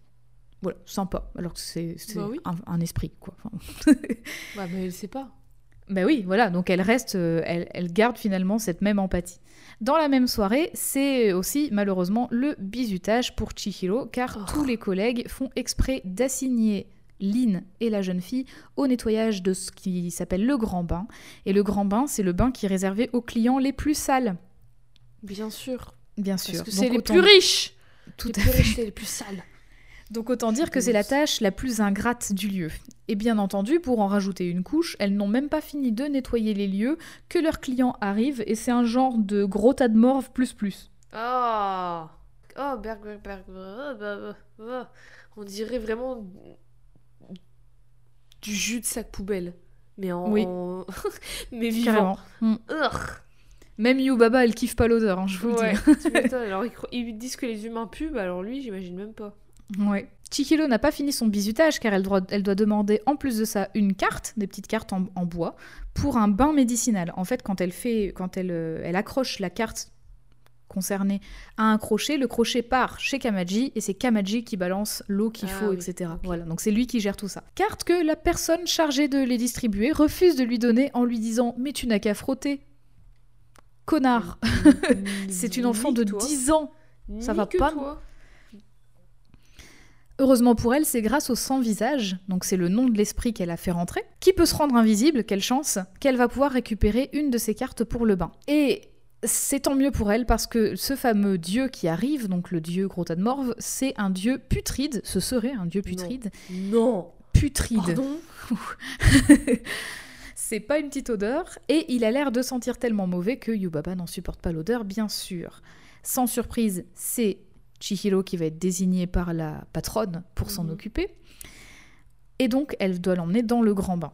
Quand elle voit que le bain, tout seul, ne fonctionne pas, elle veut bien faire. Donc, elle se démène. Elle va essayer de frotter la crasse. Elle va essayer de rajouter de l'eau. Donc, pour ça, il faut qu'elle redemande une carte. Enfin, c'est galère. Ouais. Mais en tout cas, c'est grâce à sa persévérance et aussi à son empathie, parce qu'à un moment, elle tombe dans le bain, elle essaie quand même d'aider le dieu et tout, parce qu'il a l'air de souffrir. En fait, elle se rend compte qu'il a l'air de souffrir. Qu'elle va comprendre que quelque chose est coincé sous la crasse. Ouais, parce quelque que, chose qui a l'air de, a- la gê- de le gêner. Ouais, il y a plein de sortes de bras, comme s'il Oui. était constitué de plein de personnes. Ouais. Tout à fait. Euh. Donc, quand elle dit il y a une épine en dessous, en fait, Yubaba, elle dit attendez, c'est peut-être pas un dieu putride, c'est peut-être autre chose. Et donc, elle dit il va falloir qu'on tire. Donc, elle donne une corde à Chihiro. Chihiro va accrocher la corde avec l'aide de Lynn sur cette épine. Et tout le monde va devoir tirer pour enlever ce qui se trouve là-dessous. Et en fait, c'est l'équivalent d'une décharge euh, avec plein de déchets et tout. Et l'épine en question, c'était un guidon de vélo. Ah. Voilà. Donc, c'est un. une personne qui sort comme, comme les meufs qui sortent des gâteaux, tu sais, en mode tada, Alors, joyeux trop stylé, anniversaire. t'imagines En fait, c'était pas un bizutage, c'était une surprise, bravo serait Surprise bizarre. Ce serait un film complètement différent, mais tout aussi C'est clair, cool. ça change tout. Mais donc, du coup, le soi-disant dieu putride, c'était en fait un dieu qui était malade à cause des déchets. Et l'épreuve que Oh. Chihiro a traversée avec son, avec son innocence, parce qu'elle a découvert ça par hasard, ça a permis au dieu de s'en sortir. Et grâce à ça, elle a gagné de la, rena- de la reconnaissance et du respect de la part de Yubaba et de tous les employés, toutes les employées de Mhm. l'établissement des bains. Et en plus de ça, le dieu lui donne une sorte de boule verte, on dirait une genre de boule de- de- d'herbe verte, un peu bizarre. Ouais. Euh, donc il lui, il lui offre ça, et en fait il s'en va, et c'est un dragon. C'est apparemment un dieu des rivières, donc rivière, pollution, déchets. dragon. Voilà. Mais Et dragon. Il y a tout un propos sur. euh, ah, Peut-être que. Voilà, on a dit qu'on faisait pas l'analyse du film, mais je le lance. euh, voilà, je vous lance des Bah pistes. fatalement on va devoir en parler, hein, ça c'est... Il y a tout un propos sur le capitalisme et sur le comment ça détruit le monde et l'écologie Ah, et, et l'environnement, tout ça. clairement. Bah, De toute façon, dans, beau- dans beaucoup de films, si ce n'est tous les films de, de Miyazaki, il y, a, il y a déjà une énorme part qui est donnée à, à la, à la cause environnementale. Oui, c'est sûr. c'est sûr. Et, euh, et c'est vrai qu'il y a quand même beaucoup, beaucoup, beaucoup de, de ressorts justement anticapitalistes, ou en tout cas qui vont Ouais. vraiment questionner, ce qui- questionner ce qui se passe dans, un, dans une société capitaliste. Et donc du coup, là, oui, on voit euh, là, là, les, conséquences. Travail, travail, travail. Voilà. Et du coup, euh, Là, on voit les conséquences des, de la pollution d'une rivière. Bah, finalement, ça a fait mal à une entité qui est ce dieu-là. Et c'est quand même, si c'est un dieu des rivières, c'est qu'il protégeait la rivière. Et s'il a été malade à cause Il de ça, c'est ouais. que même lui, il arrive même plus à protéger la rivière, quoi. mm. Donc, euh, ça fait réfléchir. Mhm. Le lendemain, en journée, alors que tout le monde est inhabituellement réveillé, pour servir tous les mets et services demandés par le sans-visage, tiens donc. Chihiro remarque, en regardant au loin, euh, sur son balcon, un très grand dragon blanc, poursuivi par des centaines d'oiseaux en papier. C'est vraiment des genres de, de petits origamis, euh, Mhm. voilà. Et en voulant l'aider, elle crie Haku, je suis là pour t'aider. Haku en japonais, ça veut dire dragon blanc. Donc en fait, techniquement, elle dit dragon blanc, je veux t'aider. Et elle se rend dragon. compte, voilà, elle se rend compte en le disant, elle fait Haku, tiens, mais c'est Haku. Et donc du coup, elle va vouloir encore plus l'aider, forcément. Il parvient à semer les oiseaux en papier et il se dirige très blessé vers les appartements de Yubaba. Donc là, Chihiro, elle dit il faut que je monte l'aider parce qu'il Ouais. saignait. Elle a réussi à le toucher à un moment euh, au passage et elle a la main pleine de, pleine de sang. Donc elle dit il faut que j'aille l'aider parce que bah, si Yubaba est pas là, il va mourir quoi. Ouais. Et quand elle arrive justement là où tout se passe pour les employés, parce qu'elle est obligée de passer par cette zone-là, elle se trouve face au sans-visage qui lui propose une montagne de pépites d'or. J'ai cru que c'était des cacahuètes. Pour ça qu'on appelle des cacahuètes. Des cacahuètes, euh, des, des cacahuètes qui ont l'air vraiment très riches. Je sais pas. Bah, on dirait. Ouais, on, ça on va. dit- ouais. Et pourquoi? Quelle est la raison de cette euh, augmentation? En fait, euh, le sans-visage, je, pareil, je voulais pas développer plus que ça parce que c'est un épisode sur Chihiro, mais le sans-visage, comme son nom l'indique, il n'a pas, vraiment de, il n'a pas vraiment d'identité. Et du coup, ce qu'il fait, c'est qu'il copie. Il copie ce qu'il y a autour de lui. Bah, en fait, lui, c'est limite l'exemple le plus extrême de ce qu'elle pourrait devenir Ouais. si elle restait ouais. là, tu vois. Et en fait, il copie, le, il copie ce qu'il y a. Et comme l'établissement des bains, c'est vraiment le lieu de, de l'opulence, de la richesse et de l'avarice, en fait, il absorbe tout ça. Il a mangé un, un, un petit yokai euh, qui était, euh, qui était employé là, donc c'est une petite grenouille. Donc il se déplace comme lui, il a sa voix. Et en fait, comme la petite comme grenouille Kirby. Ouais, voilà. Dès qu'il avale un truc, il ça. devient ce truc. Et, euh, et en fait, comme la petite grenouille, elle était un petit peu, elle avait un petit peu envie de récupérer euh, des, pép- des pépites d'or qui auraient été laissées par le dieu des rivières d'avant. Je pensais que t'allais dire Euh, il donne des, des pépettes. Et bah du coup, le sans-visage donne des pépettes à tout le monde. On va dire pépettes parce que je trouve ça carrément mieux. Et donc du coup, bah, tout, le monde, tout le monde devient complètement euh, aveuglé en fait par ça. C'est de l'or. Yubaba, elle est pas là, mais c'est génial, tout pour nous en Bah fait. oui, Et donc du coup. C'est ça. Donc du coup, lui, comme Chihiro, elle a été gentille avec lui, il veut lui rendre l'appareil, Oh. mais il, il rend l'appareil comment? Il rend l'appareil, qu'il connaît. voilà, en, en se disant tout le monde a été content quand j'ai donné de l'or, donc je vais lui donner de l'or. Et elle, elle refuse. Elle n'a pas besoin de cet or. Bah, surtout Donc elle refuse complètement. C'est trop. Enfin, je sais pas, moi, quand on Moi, quand on me, on me paye un café, je suis en mode mais, mais, c'est trop, mais je mérite pas tout ça. Mais enfin, garde ton argent. Mhm. Donc euh, je comprends. Mais du coup, ça me pose question. Est-ce que Ouh là là. Kirby ne serait pas inspiré d'un de ces esprits, d'un- d'une chose du folklore japonais, du coup Alors, Hmm, peut-être. Mm, Peut-être, mais en tout cas, le sans-visage, j'ai pas approfondi beaucoup les recherches, mais en tout cas, de ce que j'ai vu, le sans-visage ne se rapproche d'aucun, Ah ouais? d'aucune créature ou d'aucun yokai connu. C'est plutôt justement une, une invention où il y a plusieurs Ouais. choses qui ont été prises de ci, de là. Hmm, Donc euh, je, je suis pas certaine. Après, euh, très bien. pourquoi pas pour Kirby hein, mais- En tout cas, elle refuse tout cet or et elle profite justement de- du fait que tous les employés et toutes les employées se ruent sur ces pépites pour euh, s'enfuir et continuer son ascension vers les appartements de Yubaba, laissant derrière elle le sans-visage manger ses collègues. Parce que du coup, bah, il continue d'absorber cette avarice, donc il mange, il a tout le temps faim. Et donc euh, lui, il continue de faire le bordel dans son dos. C'est clairement, c'est clairement l'image de quelqu'un qui s'est Mm.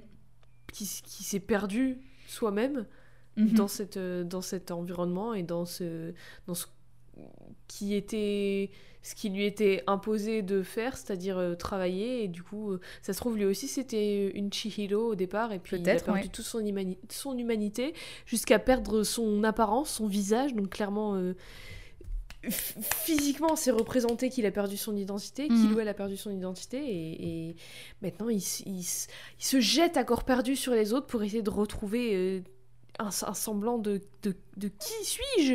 Mm. Peut-être que je suranalyse, mais c'est c'est- voilà, c'est ce que je fais. Bah, je pense, je pense pas justement. Je pense que par contre, c'est peut-être pas quelque chose que quand effectivement, tu vois, moi j'avais 13 ans quand j'ai vu le film. Quand j'avais Oui, 13 ans, c'est j'ai pas du tout pensé à ça. Et donc effectivement, il y a plein de choses qui m'ont semblé obscures. Mais le film, je l'ai vu, euh, je l'ai vu quand même vachement, va- vachement de fois. Et au fur et à mesure que je le re-regarde, oui. je découvre des nouvelles choses et je me dis ah mais Mhm. punaise ça je l'avais pas vu. Et donc franchement. Après, même s'il y a 13 ans, il y a pas mal de choses, des quoi. mots dessus, c'est quand même un truc que tu ressens euh, dans Ouais. comment c'est mis en scène et comment c'est écrit et comment les personnages sont. Le, le- le design des personnages et tout ça. Mais c'est justement ça qui Ça est, s'appelle faire des films, est- c'est de l'art. qui est intéressant en fait avec le sans visage, c'est justement que même si tu le sais pas, tu sais que ce personnage crée un malaise. Tu sais Mhm. pas pourquoi forcément, mais en tout cas tu sais qu'il y a un truc qui va pas Mhm. chez lui, en tout cas pour lui, et du coup c'est pour ça qu'il Mhm. y a, il y a tout- toutes ces péripéties qui sont créées av- avec sa présence quoi. Alors revenons aux aventures de Chihiro. Je rappelle que Chihiro, quand elle devait dévaler des escaliers pour aller voir Kamaji, elle se chiait dessus. Maintenant, en fait, vu que l'ascenseur il est bloqué, elle est obligée de passer par les toits extérieurs pour accéder à une vieille échelle en métal sur les murs. Et ben elle y va. hein. Là, on sent qu'elle gagne en courage, hein, parce qu'il faut Putain. aider Haku. Donc le courage, il monte. Elle est de plus en plus courageuse. Ninja Warrior. Bravo. J'espère que c'est elle qui a gagné. Ouais, c'est sûr. En haut de l'échelle, la petite fille arrive dans une immense salle matelassée aux nombreux coussins et jouets en peluche. Elle se cache dans une pile de coussins en entendant Yubaba arriver, et on comprend bien vite qu'il s'agit en fait de la chambre du bébé de la Bah sorcière, oui.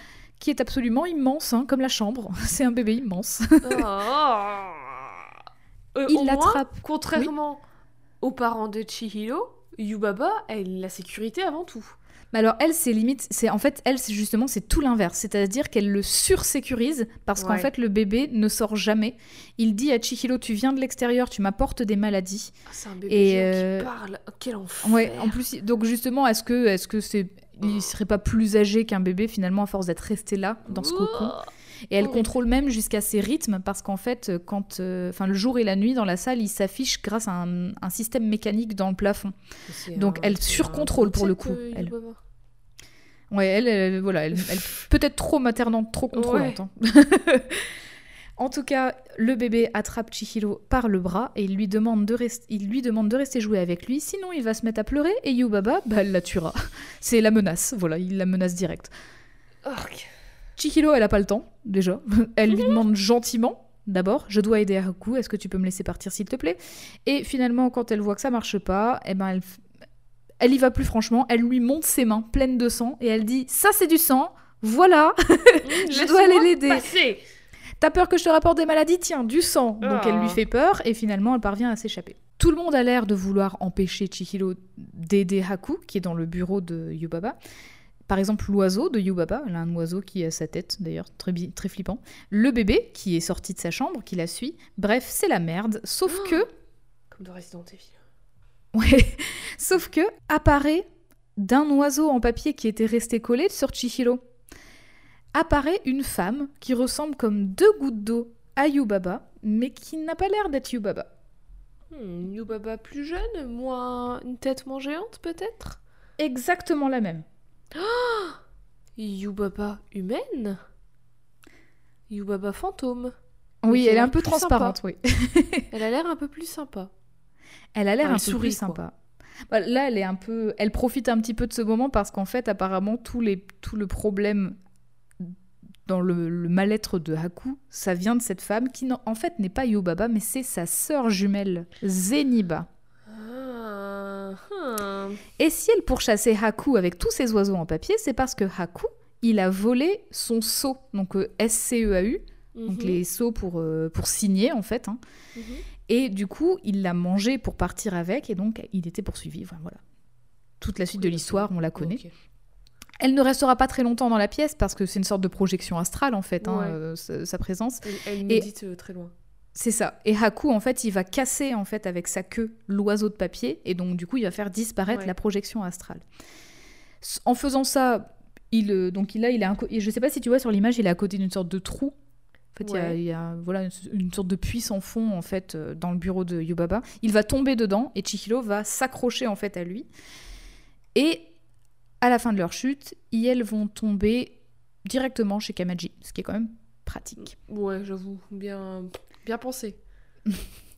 En tout cas, pendant la chute, Chihiro, elle s'est accrochée aux cornes de Haku, qui est Aïe. toujours sous sa forme de dragon, et c'est à ce moment-là qu'elle commence à avoir des sortes de souvenirs étranges qui remontent, où elle se voit sous l'eau, en train de tenir les mêmes cornes. Et c'est tout, ça s'arrête là. Donc C'est- bizarre. Putain, Alice au pays des merveilles, elle y est, elle y est Mmh. déjà allée. Jade est fatiguée, Jade Non, elle a je- passe-temps. Ou alors c'est pas forcément. enfin, c'est la version japonaise d'Alice au pays des merveilles. Ou Alice au pays des merveilles et la version pas japonaise de. Ça a l'air effectivement de s'en inspirer grandement, et comme Bah on en avait déjà parlé tout- dans... comme Alice au pays des merveilles, c'est un peu ce même délire de euh, insuffler du, du folklore et plein d'imaginaire et de mythes Ah bah et oui, de oui. choses comme ça dans une histoire euh, un peu grandiloquente sur le passage à l'âge adulte et le changement et voilà quoi. Et puis on en avait parlé aussi... euh, j'aime pas. C'est de la merde. Pardon. Surestimé Alice au pays des merveilles à mes yeux. Après, c'est vrai qu'on en avait parlé aussi dans, dans l'épisode sur Pogno, Ouais. c'est que Miyazaki, depuis tout jeune, c'est un grand lecteur Mhm. de contes et d'histoires, donc Bah c'est oui. pas du tout impossible qu'il ait ouais. pensé à Alice au Pays des Merveilles, bien oui, sûr. bah oui, c'est dans sa tête, donc forcément Mm. ça ressort. Bref, ils, ils ont atterri dans la salle de la chaudière de Kamaji, et voyant que le dragon est au plus mal, Chihiro décide de donner la moitié de la boulette verte qu'elle avait, là, la fameuse Ouais. boulette euh, amère. Elle donne la moitié à Haku pour le sauver, parce qu'elle avait vu en rêve que c'était une boulette qui pouvait sauver ses parents. Donc elle elle s'est dit, là il est mal, ça va le sauver. Donc elle lui donne la moitié. Ouais. Elle garde la seconde moitié pour ses parents, du coup. Grâce à cette boulette, Haku recrache le seau de Zeniba, donc euh, qui- qu'il avait mangé, et qui était ensorcelé en fait. Le seau de Zeniba, il avait une, une sorte de, de sortilège sur lui qui faisait que quiconque le transporte euh, pourrait mourir. Ouais. Donc il recrache le seau de Zeniba, et il y a aussi un petit truc dessus, c'est une sorte de verre noir, une sorte de gros verre de terre noir, qui essaie de s'enfuir et Chihiro va l'écraser. En fait, elle va l'écraser avec son pied. Mauvais, mauvais, mauvaise idée. En tout cas, elle a l'air d'aller bien. Et comme, comme elle voit que Haku est, en vie mais très mal en point, elle prend la décision de partir à la rencontre de Zeniba pour lui rendre le sceau et surtout lui, la supplier de pardonner Haku pour l'aider à, à guérir, quoi, parce qu'elle est persuadée qu'il est encore maudit et que du coup il va, il va mourir. Mhm. Elle dit justement à Kamaji que Haku l'a aidée quand elle est arrivée dans ce monde, alors elle veut l'aider à son tour. Pour y aller, elle va devoir prendre le train et surtout ne pas se tromper d'arrêt car c'est un aller simple. et même en sachant qu'il n'y a pas de train pour revenir, elle reste décidée à y aller. Elle dit j'y vais quand même, il faut que je sauve Haku. Donc euh, elle prend quand même des risques parce que du coup elle laisse ses parents derrière elle. Donc là on, Ouais. on est vraiment dans des, dans des actes en fait. euh, euh, on est dans, dans ce qu'on appelle en anglais le selflessness. Donc vraiment Ouais, des, actes désintéressés quoi. Ouais, elle pense plus du tout à elle, ou du moins, ses priorités, enfin, ses... Ouais, ses priorités, elles ont évolué. C'est ça. Et puis elle, elle adapte ses priorités au moment présent. Ouais, au moment présent, il y a son environnement qui est nouveau, mais du coup, elle... Écoute, elle, elle, elle s'adapte au changement. Elle s'adapte, tout à fait. Mais avant ça, Chihiro est appelé par Yubaba parce que le sans-visage, bah, il fout le bordel et il faut bien le raisonner. hein. Et donc, a du coup, fait. Euh, bah, elle a pas le temps, hein, Chihiro, donc elle y va vite, elle dit ok, j'y vais, mais c'est bon, quoi, j'ai pas le temps. Et là, du coup, elle a un peu moins peur, tu vois. Avant, elle était un peu Mhm. impressionnée par le sans-visage, elle était polie, machin. Et là, le fait d'y aller, elle est en mode bon, moi j'ai pas le temps, euh, on y va, mais on fait ça vite. Ouais. Et donc, du coup, toujours très polie, elle, elle essaie de lui poser des questions. Par exemple, elle dit Vous venez d'où? Vous vous appelez comment? Et elle, elle essaie d'apprendre à le connaître. Et c'est tout ce qu'elle fait parce qu'en fait, lui, il lui parle, il lui dit Prends mon or, prends ça, machin et tout. Et en fait, elle est complètement hermétique à ça parce qu'elle a d'autres objectifs en tête. Mhm. Et comme elle voit que qu'il a pas l'air bien, elle dit écoutez, si vous voulez me manger, parce qu'il avait l'air assez en colère, elle dit si vous voulez me manger, très bien, mais avant, je vous propose de manger la deuxième, la deuxième moitié de sa boulette. Donc elle décide de lui donner la deuxième moitié qu'elle gardait pour ses parents. Mhm. Il la mange Et juste après, il commence à vomir petit à petit tout ce qu'il a ingurgité durant les dernières heures. Et foudrage, donc il pense qu'elle l'a empoisonné, il commence à poursuivre la petite fille dans l'établissement des bains. Et c'est ce Mm. passage-là qui est hyper flippant. Oui, je m'en souviens très bien. Donc elle, elle va dévaler tous les escaliers, elle va vraiment courir et lui au fur et à mesure il va fondre, il va recracher les Urgh. personnes qu'il a mangées et donc ça va le ralentir parce qu'il va être vraiment mal en point. Donc elle arrivera, euh, au bout d'un moment elle va marcher quoi. Tu vois, elle va partir Ouais. en marchant, il sera derrière elle, il n'arrivera pas à l'attraper. En tout cas, tout ce qu'elle veut, c'est qu'il sorte de l'établissement des bains pour mettre en sécurité tout le monde et comme ça c'est terminé, on n'en- on n'entend plus parler de cette histoire. Il va la suivre jusqu'à la gare du train qu'elle doit prendre pour aller voir Zeniba.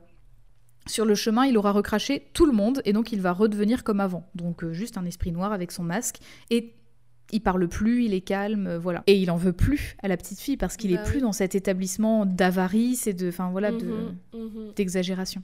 Si Chihiro laisse le sans-visage voyager avec elle, parce que le hasard faisant bien les choses, elle a assez de tickets, c'est par gentillesse et compassion. Parce que quand elle avait essayé de discuter avec lui, tu te souviens, quand je t'ai dit, elle lui demandait, vous venez d'où Comment vous vous Il appelez? répondait pas, ouais.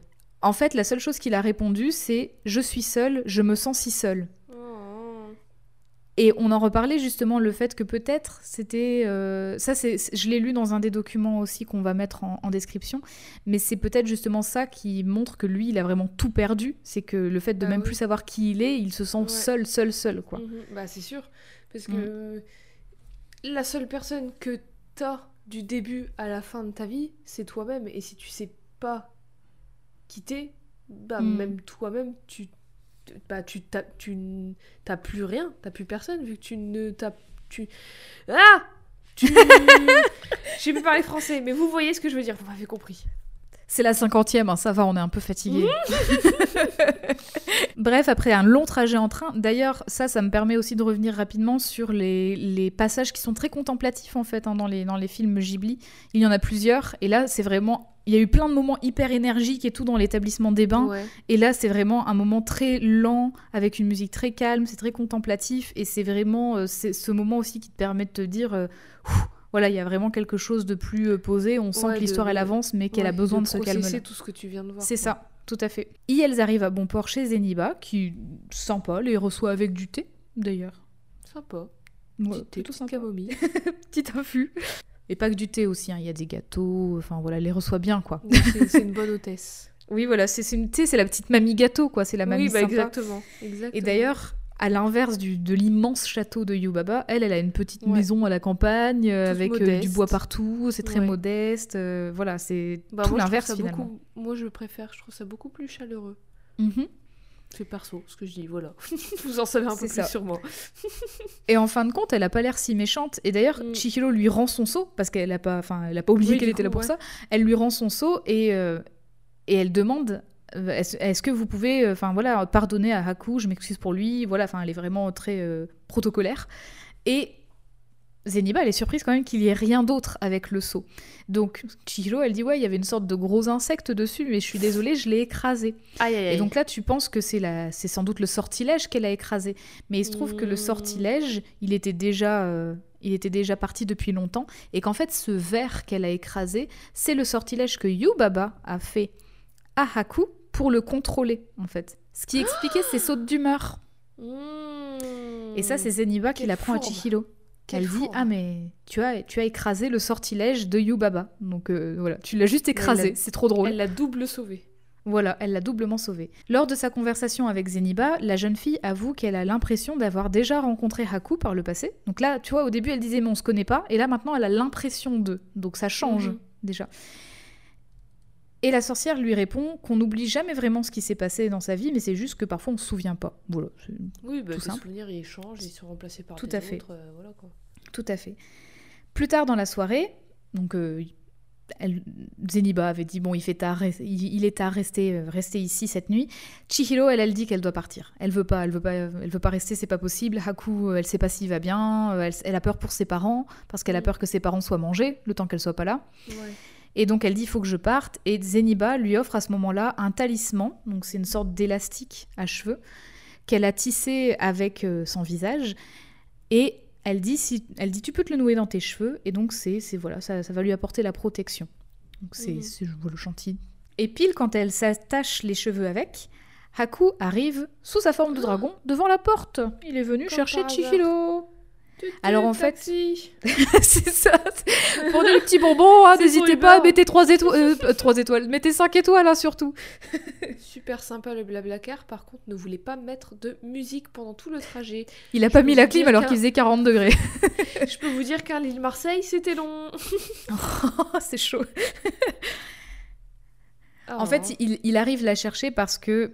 Bon, ça, j'ai passé sous silence aussi pour euh, parler vraiment, me concentrer vraiment sur Chihiro, mais en fait, Zeniba, elle avait transformé le bébé de, de Yubaba en souris, et la souris est partie en voyage avec Chihiro pour justement voir le monde.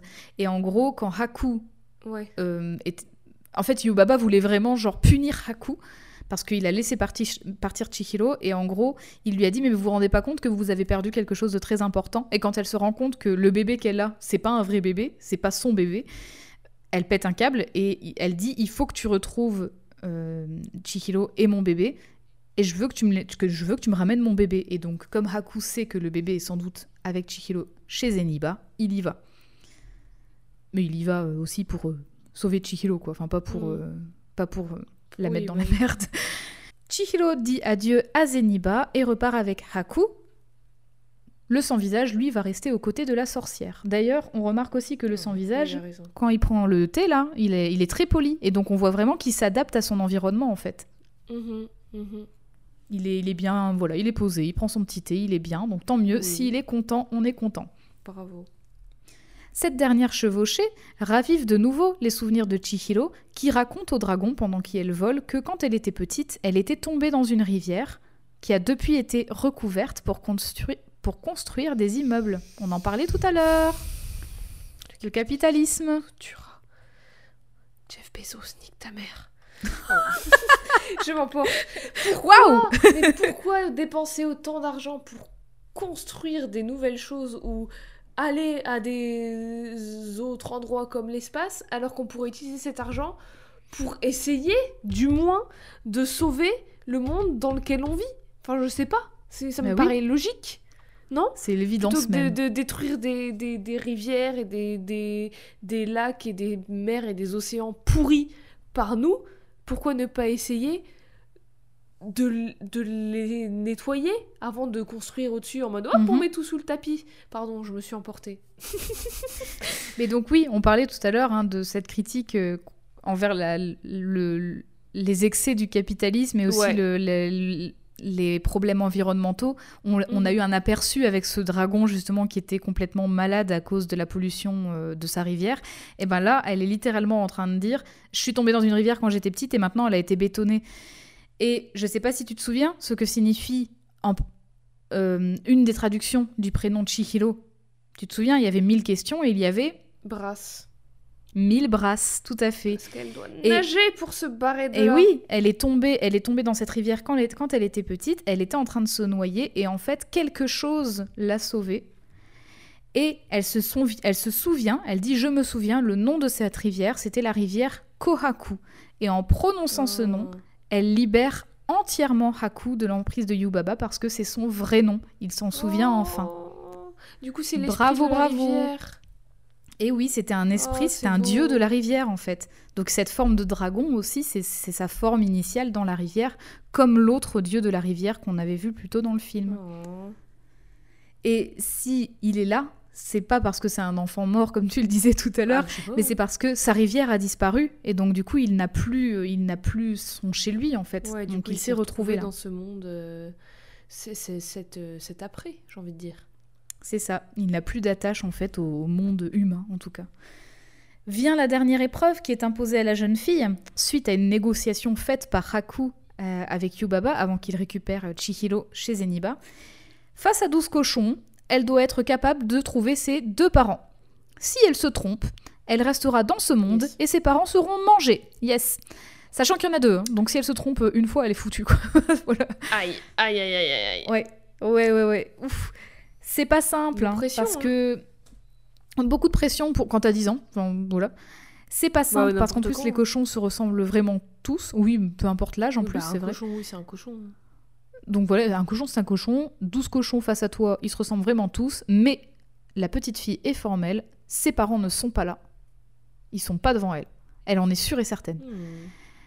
Yubaba lui met un petit CP en mode euh, T'es sûr C'est ton dernier mot? Enfin. C'est vraiment euh, qui veut gagner des millions. Ouais. Et effectivement, elle a eu bon. Ce ne sont pas Euh, ses mince. parents qui se trouvent devant elle. Elle réussit le test qui était effectivement un piège. Et tous ses collègues qui surveillaient un petit peu de loin euh, ce qui se passait sont en liesse parce qu'elle a réussi. Donc euh, preuve quand même que euh, maintenant tous ses collègues l'aiment bien. Donc c'est c'est cool. Oui, enfin, elle l'aime bien, elle aime bien. euh, Je dirais pas qu'il l'aime bien. Ouais, peut-être qu'après ils sont heureux parce qu'elle a fait fermer son claque-merde à Yubaba, Oui, on voilà, sait pas. hein. ça. Surtout qu'ils sont impressionnés, je pense qu'ils l'aiment bien, ils la maltraitent comme je sais pas quoi, et maintenant qu'elle est en mode. euh, je... Maintenant qu'elle a dépassé le maître un peu, et qu'elle s'est ça. adaptée un peu au truc, euh, au- à, à la façon dont ils travaillaient, tout ça. euh, Bah, eux, ils resteront à travailler là, hein, dans tous Oui, les bah cas. oui, donc, euh. Chihiro est accompagné par Haku jusque la plaine, parce que ses parents en fait sont déjà partis, ils sont déjà devant elle, mais il ne peut pas la suivre une fois qu'il arrive à la plaine. Il peut rester Bah que oui. dans le village. Parce que c'est un esprit, c'est fini pour lui, il est dans le monde des esprits, il est dans l'outre-monde. Mhm, tout à fait. Pour rentrer chez elle, elle n'a plus qu'à rejoindre ses parents qui sont déjà de l'autre côté de la plaine en prenant exactement le même chemin qu'à l'aller, mais elle n'a pas le droit de se retourner tant qu'elle n'aura pas atteint le tunnel. Est-ce que ça te rappelle pas un petit mythe? Petite mythologie grecque? J'ai oublié le nom, mais oui, les enfers, il faut pas se retourner quand tu sors des enfers, sinon bah tu y restes à tout jamais, c'est exactement ça Et- C'est Orphée et Eurydice. Exactement, Orphée. C'est Orphée qui s'est retourné et qui a perdu Eurydice à tout jamais parce qu'il a eu un doute juste avant de quitter les Oh, C'est enfers. trop triste. J'adore ce mythe en plus. Enfin, j'adore. Mhm. Il me brise le cœur. Chihiro re- rejoint ses parents qui, eux, n'ont aucun souvenir de ce qui Bah s'est oui. passé, mais qui, par contre, ont toujours l'air de s'en foutre un peu d'elle quand même. hein. Bah, à mon avis, Euh, comme si tout cela- mode, euh, comme s'ils étaient def, quoi. Oui, c'est ça. Comme si tout cela n'était qu'un rêve. Ils Mhm. étaient en mode bah t'étais où? Ouais, On cherchait. Enfin, comme si elle avait rêvé tout ce qui s'est passé. Et donc, du coup, quand elle voit leur, vraiment leur comportement, elle a un doute sur ce qui s'est passé. Oh. Et donc, Non. on voit qu'elle commence à tourner la tête, qu'elle a envie de se retourner, mais elle se ravise Parce qu'elle sait qui elle est maintenant. Parce qu'elle sait, elle sait ce qu'elle a vécu. Mais nous, en tout cas, on sait que tout ça a eu lieu parce que dans ses cheveux brille encore le talisman violet de Zeniba. J'ai envie de pleurer, c'est trop beau. Voilà Oh.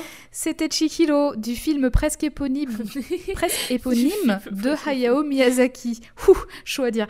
On a vu que c'était une petite fille au départ peu courageuse, très peureuse, et en même temps, bah, pourquoi ce serait étonnant? Parce que t'as 10 ans, t'es peu écouté par tes parents quand tu t'exprimes, donc ta confiance en toi, ça doit pas être euh, génial. Zéro Et brutalement, en fait, brutalement, tu vis une histoire hors du commun. Chihiro Ogino est une jeune fille ordinaire, polie, mais qui ne cache pas sa, lassitude ou son agacement face au comportement déplacé de ses parents. Malgré ça, face à une situation désespérée et surtout inhabituelle, à savoir atterrir par erreur dans le monde des esprits et des dieux et devoir s'adapter pour survivre dans un environnement imposé par une sorcière avare et contrôlante, ça fait pas mal, elle va devoir gagner en courage et surtout en assurance. Elle prend des décisions, elle fait des objections de plus en plus facilement. Et ce, pour son intérêt, mais aussi et surtout pour sauver ses parents, parce qu'elle veut pas rentrer toute seule chez elle, ça n'a pas de sens, et aider la seule personne qu'il a été au tout départ, Haku. Cette aventure va également permettre à Chihiro de faire un petit peu d'introspection et de retrouver des souvenirs qu'elle avait oubliés, qui avaient sans doute été enfouis, car c'était, bah, c'est peut-être un peu surnaturel de te dire euh, j'étais en train de me noyer, j'ai été sauvée par Bah, un et dragon, puis surtout, donc forcément, euh, euh, en rationalisant, tu te souviens pas de ça. C'est vachement traumatisant de manquer de se noyer. Et du coup, elle a peut-être euh, inconsciemment bloqué ce, ce moment de sa, ses, Mhm. ses pensées. Chihiro a beau avoir peur de tous les esprits et les dieux qu'elle voit au premier abord, ben jamais elle les juge vraiment en Mhm. fait. Elle, elle a peur parce qu'elle a jamais vu rien de Mhm. tel, mais en fait elle les juge pas. Elle va apprendre à ne pas se fier aux apparences et que parfois sous une enveloppe peut se cacher autre chose. Oh. D'ailleurs, euh, le sans-visage, c'en est un excellent exemple parce que Et du coup, à coup, comment ça se fait qu'il lui a- qu'il apparaît en tant qu'humain? Est-ce que c'est lui qui peut changer son apparence ou est-ce que c'est elle qui le voit en tant qu'humain au départ? En fait, il peut changer son apparence parce que la raison pour laquelle il est à la solde de Yubaba, c'est parce qu'il veut devenir un sorcier. Et donc, il est son disciple, et de ce Ah, fait, euh, voilà, c'est plus simple d'avoir une forme humaine. Ok, très bien. Donc oui, il fait plusieurs sortilèges, plusieurs... euh, voilà. Mais le sans-visage, donc c'est un exemple excellent, en fait, comme quoi qu'il y a une enveloppe qui peut en cacher une autre. Mhm, mhm. Au départ, il est silencieux et Chihiro, elle pense à son bien-être parce qu'elle a peur qu'il soit trempé par la pluie. Donc elle le laisse entrer dans l'établissement des bains. Après ça, il est gavé par l'opulence, l'avarice du lieu, il copie tout ce qu'il voit, il devient gourmand de tout et il va même jusqu'à manger des gens en fait. voilà, il va manger des collègues. D'ailleurs, dans, un, dans le texte qu'on va, mettre en, qu'on va mettre en description, il y, a, euh, il y a une analyse interprétative de l'auteur qui s'appelle Clément Ossard, qui dit que d'ailleurs tous les gros plans un peu horribles sur la bouche du, du sans-visage sont des, sont des références euh, sexuelles. Et là, ça commence à devenir Oula. un peu plus chaud sur les, sur les intentions de- du sans-visage. je Ouais, vais pas euh, développer c'est plus, des je vous laisserai lire le, doc. De toute façon, tout, tu peux interpréter Oui, qu'il y a un tout est truc ouvert, euh, hein, sexuel derrière, mais c'est pas forcément, enfin, c'est pas forcément Bah, l'intention de l'auteur, mais c'est une interprétation. Franchement, pour tous, les, pour tous les exemples cités pour parler de ça, ça se tient. oui, ça se tient, mais ça veut je pas dire vous que c'est invite à aller de lire. Hayao Miyazaki. Ah, sans doute, peut-être pas, on sait pas. je Mais en tout cas, je vous invite à le lire. Déplacé, mais bon, ce n'est que mon avis. C'est très déplacé, mais c'est vrai que par rapport à l'historique de ce genre de bâtiment avant, Oui, on oui, peut se demander oui, mais je parle dans Et puis l'or aussi, le fait qu'il essaie d'acheter Chihiro. Enfin oui, voilà, il y a- oui, voilà. on peut, on peut interpréter le- comme ça. Bref, d'une en tout cas, voilà. Bref, en tout cas, il est vraiment euh, gavé par ce, toute cette perversion dans le lieu et Mhm. du coup, bah, il, il change complètement. Il n'y avait pas ce comportement-là avant. Enfin, c'est même pas qu'il change, c'est qu'il devient parce qu'il savait Oui, pas qui il ça. était au départ en fait. Mhm. Enfin. Et en fait, tout ça, il, fait, il le fait dans l'optique d'attirer l'attention de Chihiro, en fait, comme si tout ce qu'il fait, manger ses collègues, etc., ça suffisait à la remercier. Mais elle, sans jugement, bah voilà, elle va lui poser des questions pour apprendre à le connaître, pour savoir d'où il vient, etc. Et elle va même sacrifier sa deuxième moitié de boulette amère, là, celle qu'elle gardait pour ses parents à la base, pour l'aider, lui, à s'en sortir. Et accessoirement à aider l'établissement des bains. C'est vraiment, il est vraiment Chihiro. quand je disais que une personne, un personnage se définit par son entourage, ses alliés, ses ennemis, tout ça et tout. Ouais. Lui, c'est vraiment ça, mais poussé à l'extrême et du coup, ça fait vraiment un miroir avec Shihiro qui du coup Mm. n'a, n'a- a été euh, on lui a enlevé tout ça de la même façon que lui apparemment on lui a enlevé tout ça. Enfin, il a rien autour de lui pour le définir, mais du coup, elle elle cherche pas autre chose pour se définir, elle cherche à, à se trouver elle-même. Alors que lui, il Tout à cherche, fait. à- on dirait qu'il cherche à se définir par l'attention que quelqu'un d'autre lui porte. Il cherche à trouver euh, qui il est à travers les yeux de quelqu'un d'autre, alors que elle, elle Mhm. cherche à, trou- à, enfin, elle cherche pas vraiment en fait. Elle devient qui elle est à travers ses propres actions. Mhm. Et, tout à l'opposé, on peut, on peut parler de Yubaba Mhm. qui, elle, pense vraiment qu'à l'argent Ouais. et euh, à son bébé. Et voilà, elle, elle- elle est Ouais. beaucoup plus égoïste finalement euh, que, que tout le reste Mhm. des, des personnages. Les actions de Chihiro se font dans l'instant, elles sont toutes désintéressées et toujours dans une grande bienveillance. Et c'est pour ça que, alors que tout le monde au départ l'a rejetée en disant qu'elle puait, etc., euh, elle finit finalement soutenue en fait de toutes et tous, à commencer par Haku et Lin, face à son épreuve finale. Le but de Chihiro, c'est de rentrer chez elle avec ses parents, et c'est tout. En fait, c'est son seul but Mhm. dans le film. Il n'y a pas de euh, je vais apprendre à faire ça, ça, ça. Non, elle veut juste rentrer chez elle, c'est tout. Et en plus, elle veut rentrer chez elle dans une maison qu'elle ne connaît pas. Donc elle veut vraiment rentrer. Enfin, elle préfère l'inconnu de, de- du monde humain plutôt que Et puis c'est un, en c'est fait. un chez soi euh, pas physique, tu vois. C'est être euh, Mhm. parmi les personnes que t'aimes et qui t'aiment, et c'est tout ce qui compte au final pour être chez soi Mhm. des fois. Tout à fait. Et malgré tout, sur le chemin, donc cette traversée finalement, Mhm. elle s'est affirmée, même si c'est en faisant connaissance avec des dieux et des esprits qui peuvent être qui sont très certainement Mhm. très décalés par rapport à ce qu'elle connaît en tant qu'humaine, bah elle fait quand même le bien autour d'elle, pour elle, au fil des épreuves. Est-ce que tu as des questions? Je n'ai pas de questions. C'était formidable. Eh bien, je te remercie. Est-ce que tu as Ah, une note, une, une échelle de valeur? Sur. Oh, J'ai rien. Vide, intersidéral dans ma tête. Elle a que dalle. Sur. 275 millions C'était ça le box-office? Euh, oui, oui, oui, c'était ça. ouais. Sur Oh, c'est énorme. 275 millions. Je crois que c'est notre échelle la plus haute. Je vais mettre à Chihiro du voyage de Chihiro 200 millions. Waouh. Parce que en fait, alors je suis très contente. C'est plus que deux tiers, donc ça me va. Au départ, j'étais un peu en mode ouais, j'aime bien l'histoire et ce qu'elle semble, ce qu'elle va vivre. Mhm. Mais elle, elle a l'air un peu d'être une toile blanche sur laquelle on peut apposer le, spectateur ou la spectatrice. Mais justement, c'est le tout le, propos. C'est qu'au départ, elle, elle est une toile vierge et même pour elle, c'est totalement genre bah qu'est-ce que je mets sur cette toile vierge? Je suis qui? Je suis mm. quoi? Qu'est-ce que je fais de ma vie et tout? Enfin, elle a dit en calmos, mais voilà quoi, vous voyez ce que je veux dire. Et au fur et à mesure, à travers ce qu'elle vit et le fait de plus avoir de repères, ça te pousse à la force, entre guillemets, à s'en créer elle-même des repères et elle s'adapte vite mhm. et du coup elle se découvre des qualités et des défauts qu'elle soupçonnait peut-être pas qu'elle avait parce que bah, jusqu'alors euh, c'était une, enfant et, et, elle vivait à travers des, son identité euh, d'enfant quoi ce que tes parents ils disent là où t'habites tes copains tes copines de l'école et tout et là elle est, mhm. elle est elle est propulsée un peu dans une vie d'adulte, entre guillemets, dans te débrouiller toute seule et faire tes propres choix, tes propres actions, développer tes propres mm. opinions, ta, ta, bienveillance ou ta malveillance. Et du coup, je trouve ça vachement intéressant. Et, et, puis en plus, c'est pas traité de la même manière que Kiki la petite sorcière, tu oui, vois. voilà, c'est ça. Kiki la petite sorcière, c'est la même chose. Elle doit se responsabiliser dans sa nouvelle vie en tant que sorcière presque adulte, alors qu'elle a 13 ans. Et euh, c'est pas du tout traité de la même manière finalement que, euh, que ici. Et là, il y a une dimension beaucoup plus. Euh, bah, c'est ce qu'il voulait, ce que tu disais au début de l'épisode, beaucoup plus sérieuse, beaucoup plus, beaucoup moins enfantine. Mm. Ou bon, c'est comme une gamine de 10 ans, mais là, elle est propulsée dans un monde, c'est le monde, c'est l'enfer, quoi. C'est le monde de la mort avec des esprits et elle risque de mourir et de disparaître à tout jamais. Et mm. face à une situation si traumatisante et si extrême, et eh ben sans inconsciemment, sans même t'en rendre compte, tu ton, ton toi ressort en fait. Et c'est comme ça que tu découvres mm. qui t'es et que tu à la fois découvres ton identité profonde et forge, construis toi-même ton identité par les actions que tu fais. Je rappelle que je suis psychanalyste. Ah, tu as changé, t'étais psychologue. Oui, bah écoute, euh, mon métier évolue comme. Et on philosophait au début, donc vraiment on a plein de casquettes. Mais donc oui, voilà. Mais pas 2000, mais pas 275 millions non plus. Parce que je trouve que c'est vachement intéressant et cool d'avoir ce personnage et qu'elle n'est pas non plus juste une toile vierge.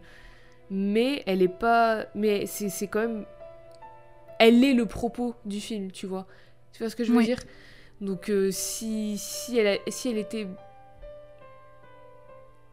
écrite plus affirmée, si elle vraiment, si elle était vraiment un personnage à part entière auquel on peut pas s'identifier, ça marcherait pas. Et du coup, s'il y a toujours ce ah bah côté de bah ça reste quand même une écriture qui fait que une écriture de personnage qui fait qu'elle est un peu vide entre guillemets. Tu vois ce que je veux dire mm. Parce que même. Puis c'est aussi, enfin, c'est pour euh, rebondir sur ce que tu dis, c'est aussi pour cette raison-là que j'ai littéralement raconté tout le film, parce qu'en bah fait, tu peux pas. Oui, c'est ça.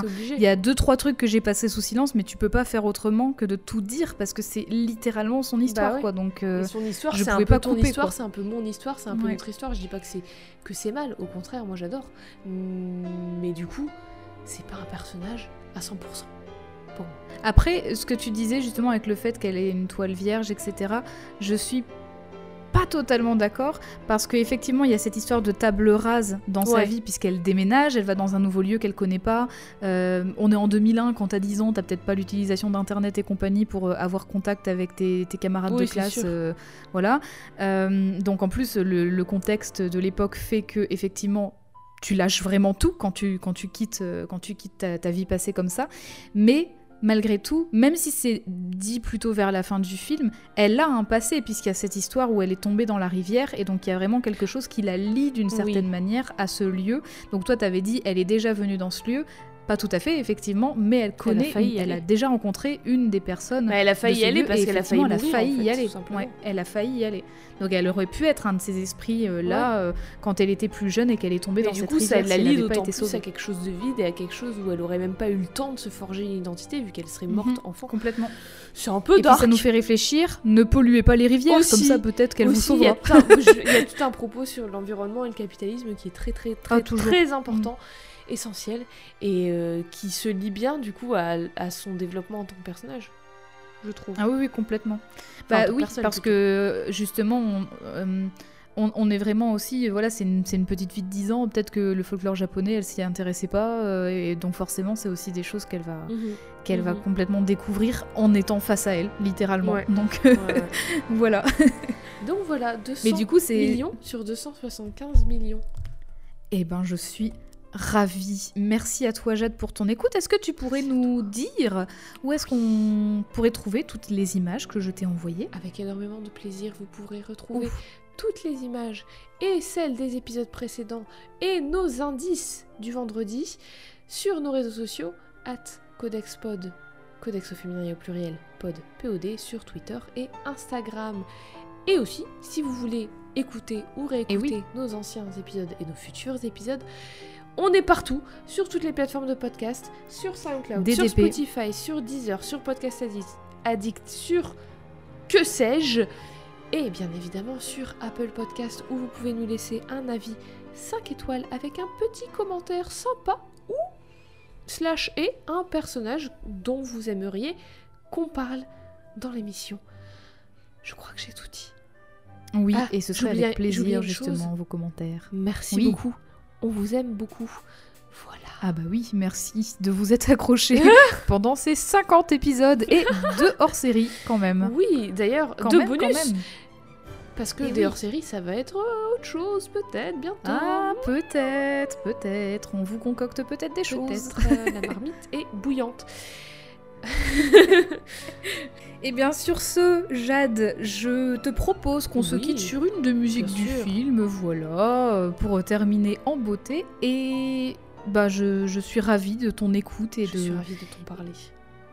Oh, de mon verbe. Merci pour ton verbe. merci bien. Euh, merci en tout cas à vous toutes et tous et à toi Jade. Et on se dirait pas à deux semaines Bien sûr que si. À deux semaines. Bientôt Bye.